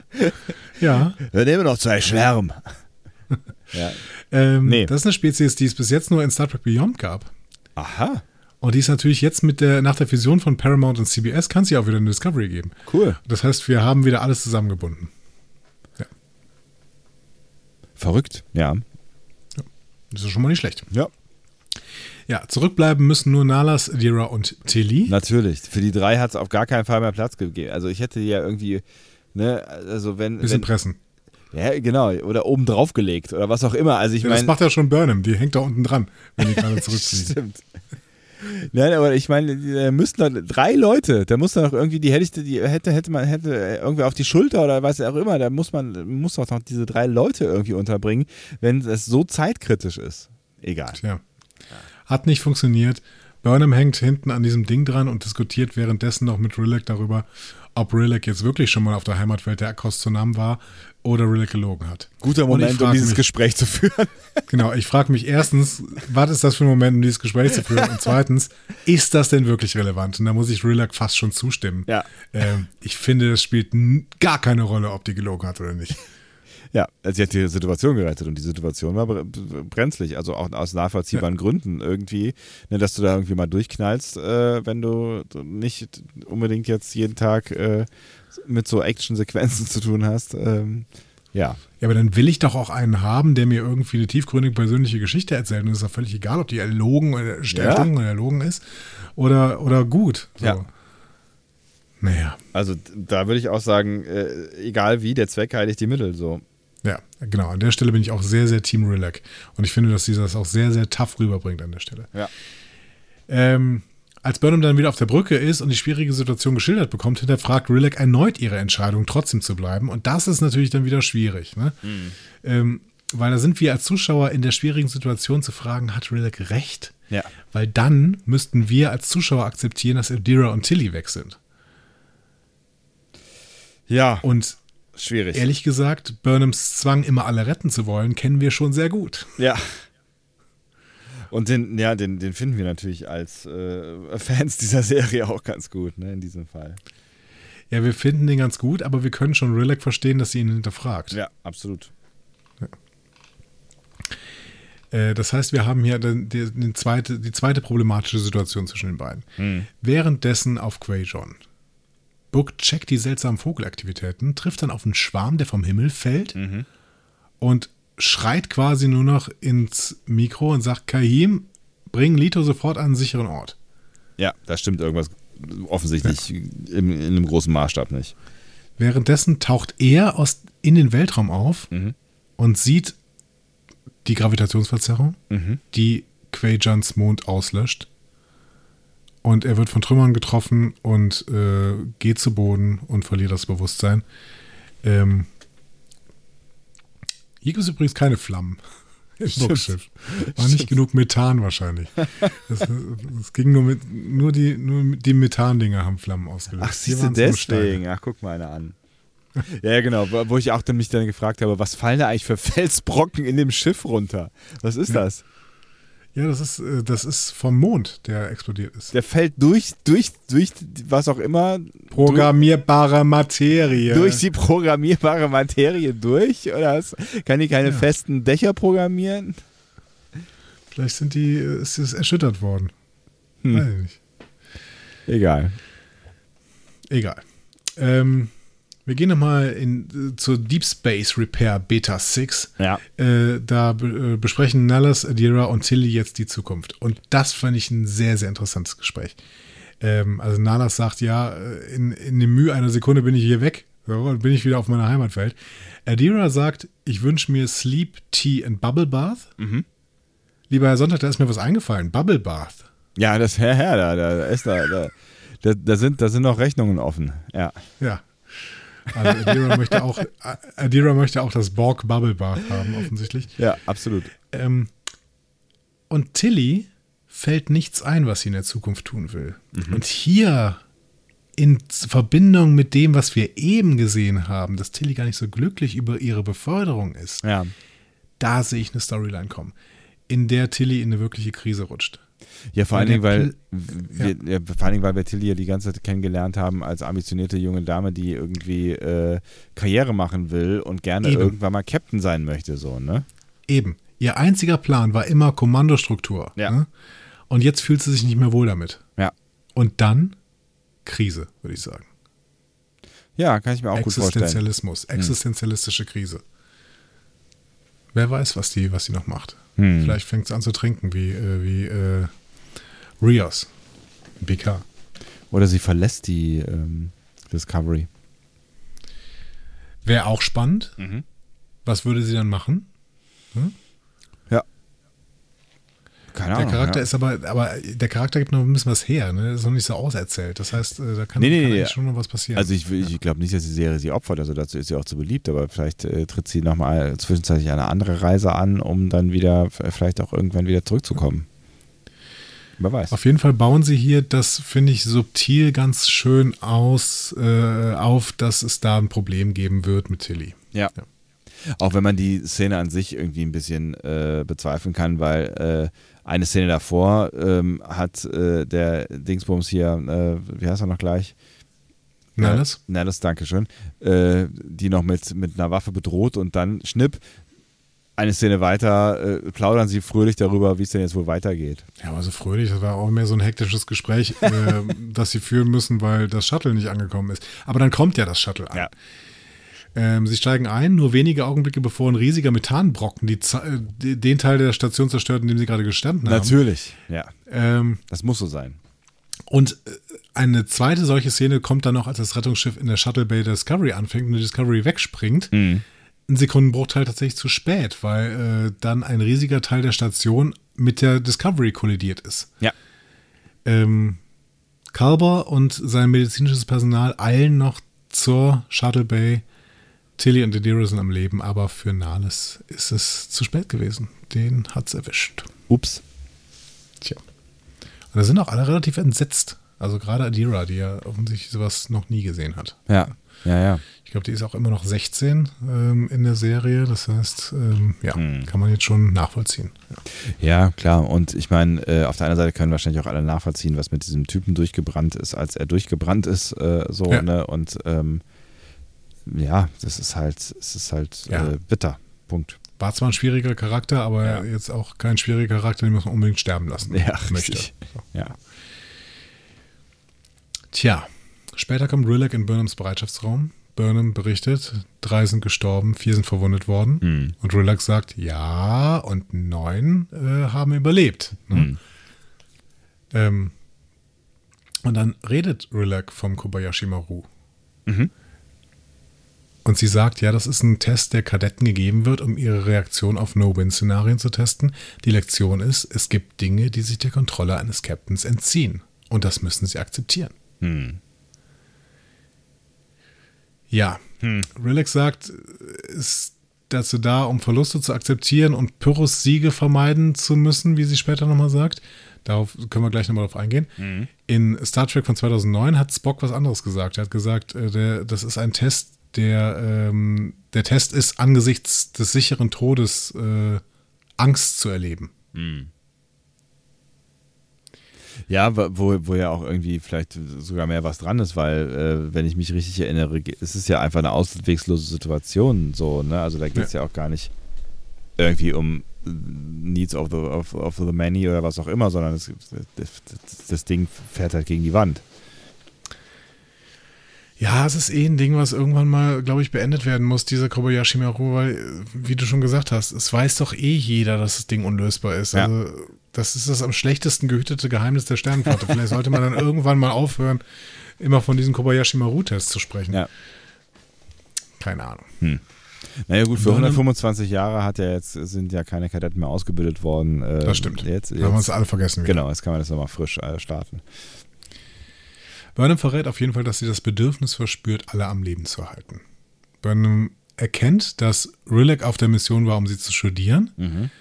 Und warum? Weil an Bord der Voyager J ein Next-Gen-Sporenantrieb ausprobiert werden soll. Mhm.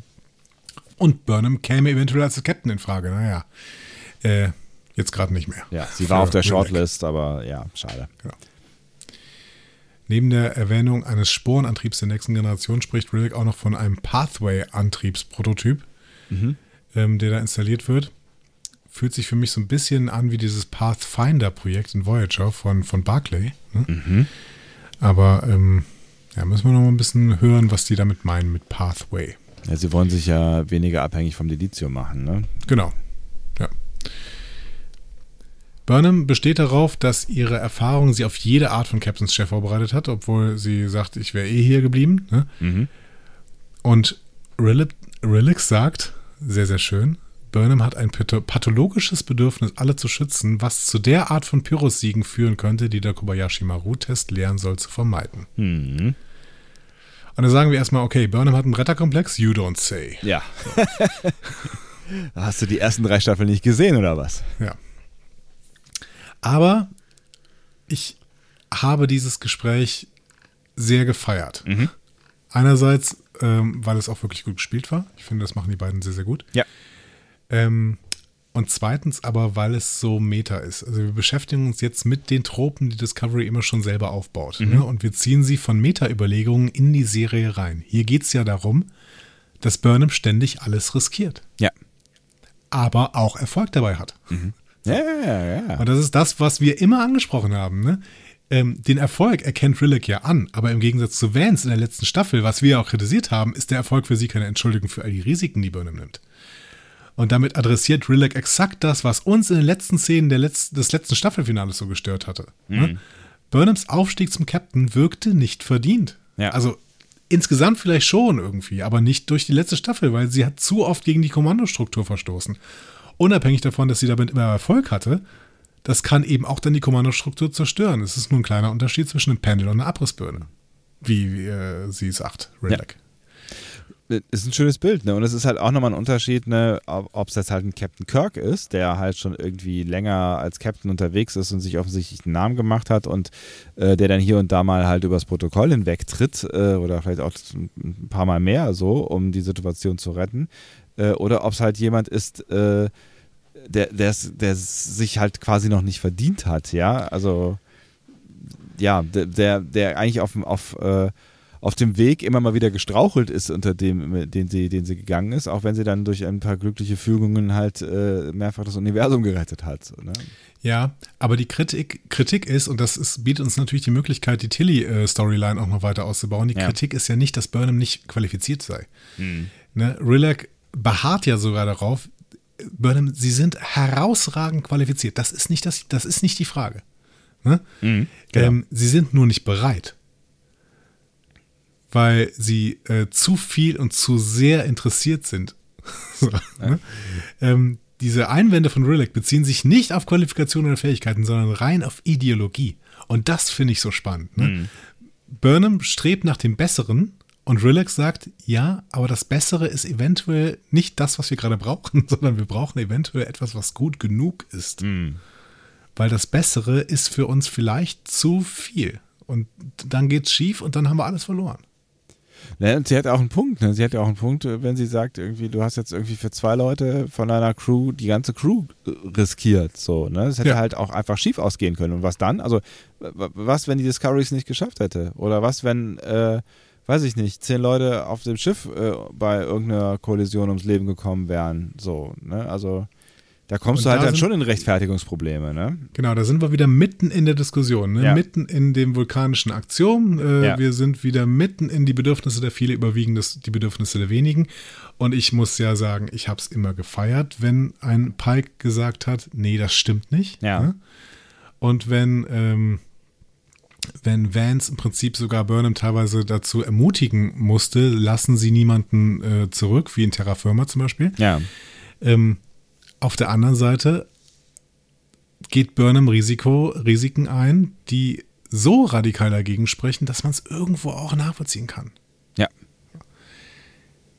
Ich finde diese Diskussion, die hier aufgemacht wird, super spannend und ich finde, dass es sehr, sehr, sehr, also das wäre ein wirklich guter Move, wenn die Rilek als Nervensäge, Ja. aber als Nervensäge, die die ganze Zeit Spiegel dabei hat, ne, und immer sagt, hier Burnham, guck mal rein, ne?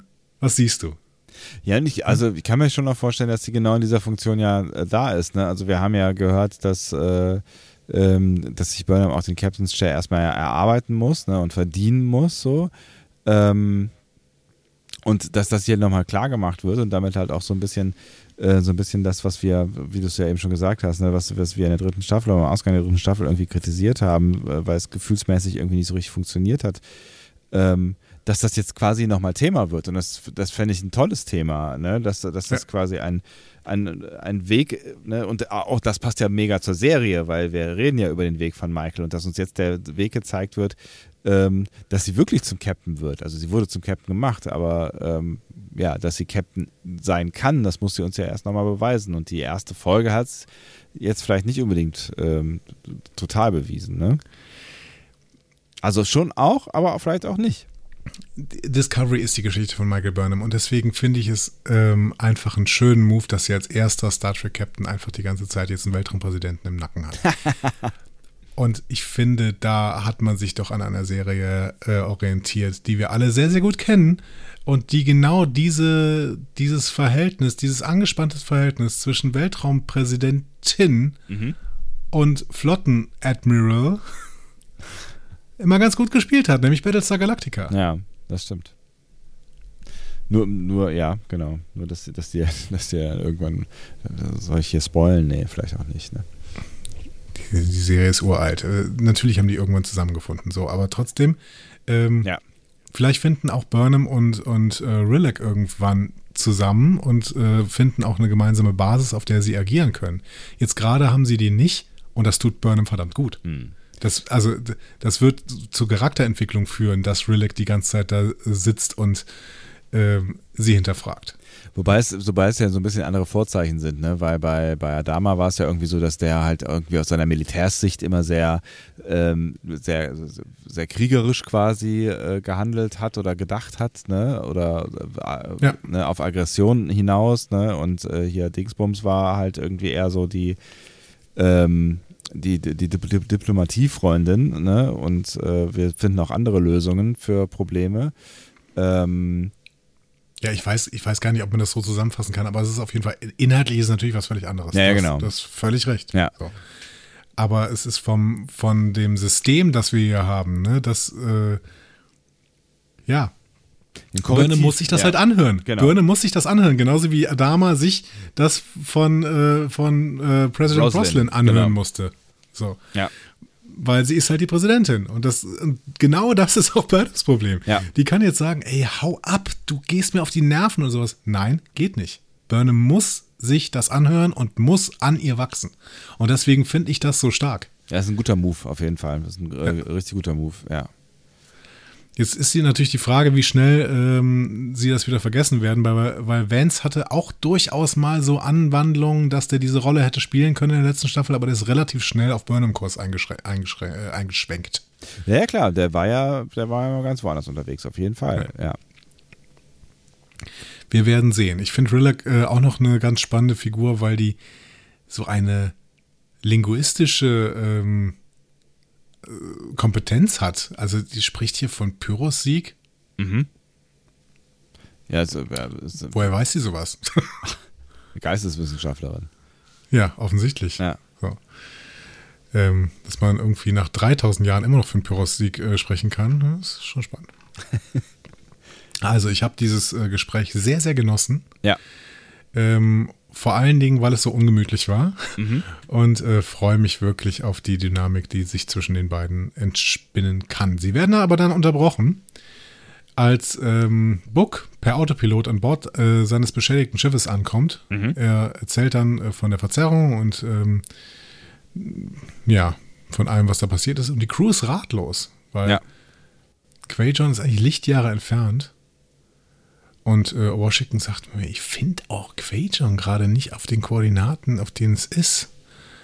Aber da ist irgendwas hunderttausende von Kilometern entfernt. Mhm. Dann füllt sich der Bildschirm mit einem Bild und die gesamte Crew blickt schockiert auf den Bildschirm und sieht Quajon völlig zerstört. Ja, schon ziemlich krass. Wir können nur sagen, boom, die Schwere ist da.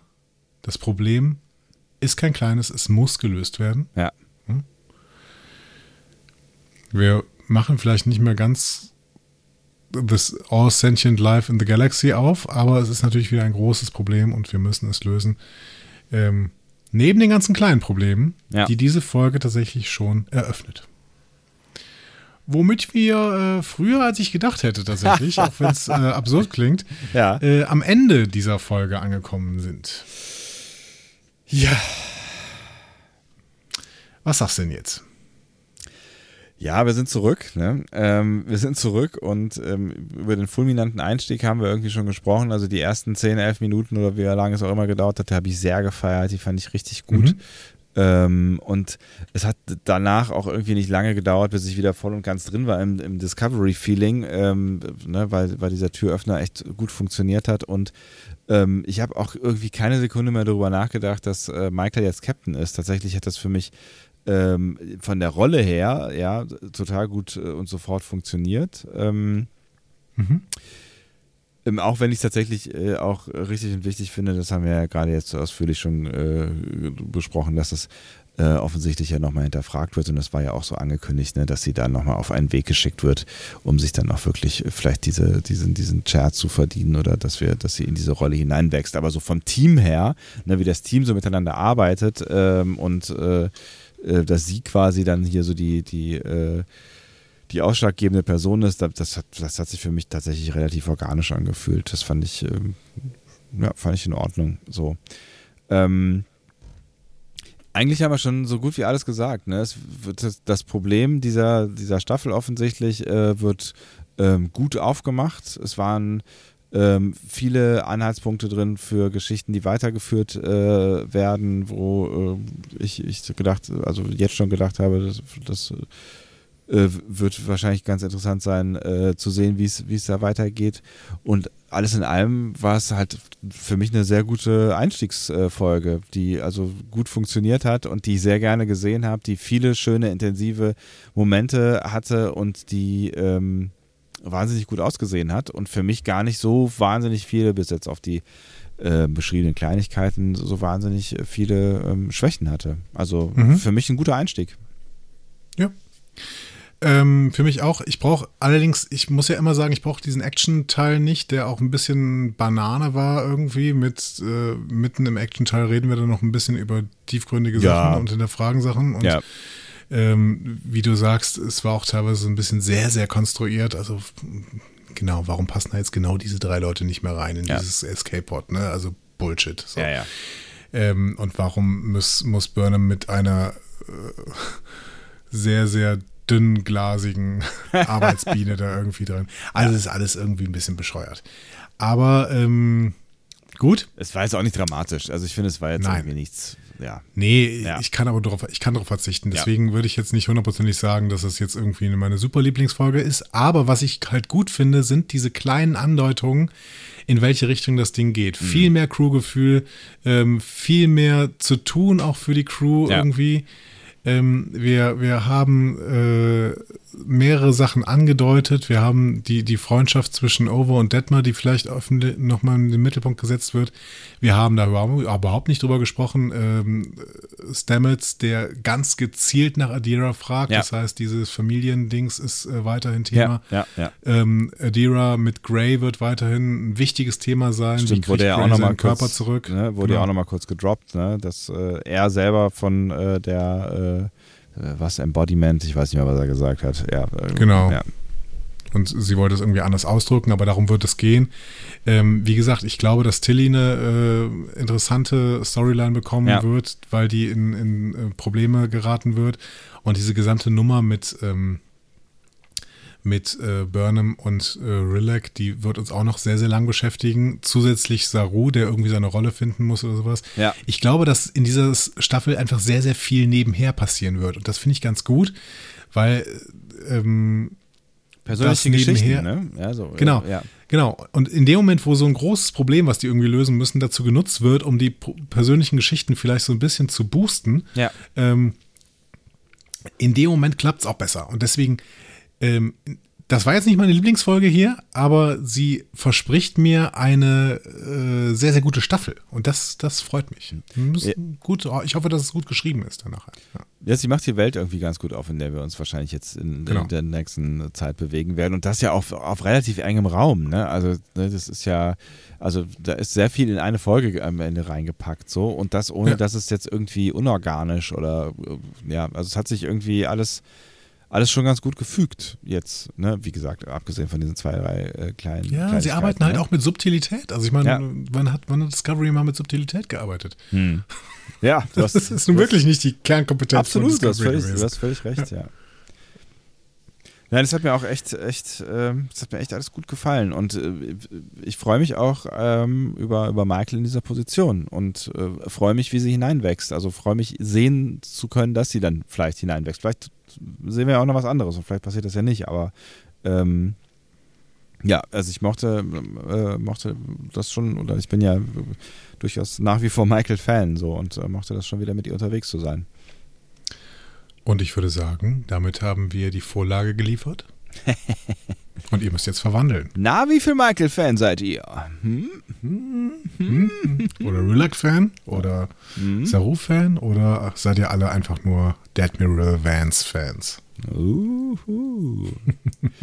Was habt ihr von dieser äh, Folge, dieser ersten Folge in der vierten Staffel gehalten? Erzählt uns gerne davon. Ne? Auch das ist ein Grund, warum wir jetzt nicht beide Folgen auf einmal besprochen haben. Wir wollen nämlich mit euch ins Gespräch kommen über das, was wir da gerade gesehen haben und ein bisschen darüber nachdenken, wie es denn wohl weitergeht und was alles so passieren wird, bevor wir dann die zweite Folge gucken. Wenn ihr die zweite Folge schon gesehen habt, dann erzählt uns nichts davon, weil äh, äh, zumindest ich werde sie ähm, wie immer erst kurz vor dem Podcast äh, sehen. Also versaut's mir nicht, ne? So.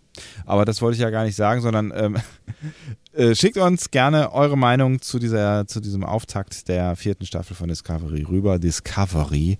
Und ihr wisst. Ähm, Discovery? Die Discovery. Ihr wisst ja, wo Discover Discovery ist da. Ja, um Gottes Willen. Es wird Zeit, dass wir aufhören.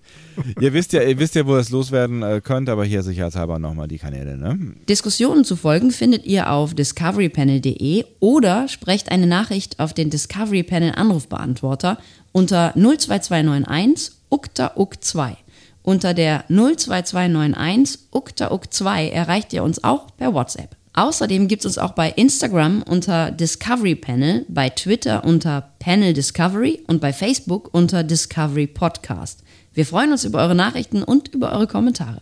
Ja. Und beeilt euch, ne? weil wir müssen relativ bald die zweite Staffel aufnehmen. Genau. Äh, zweite weil, Folge. Äh, zweite Folge, genau. Und äh, weil bald ja kommt ja schon die dritte. Ja. Also, ne, schnell, schnell, schnell hören. Das ist ein falscher Hinweis an der falschen Stelle. Schnell hören. Aber es ist an einer sehr falschen Stelle, ja.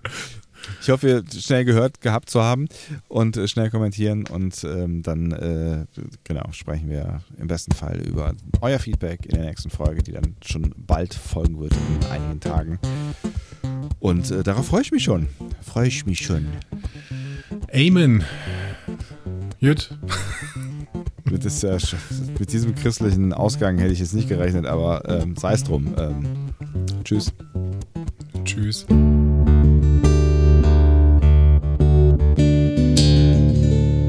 Mehr Star Trek Podcasts findet ihr auf discoverypanel.de. Discovery Panel. Discover Star Trek.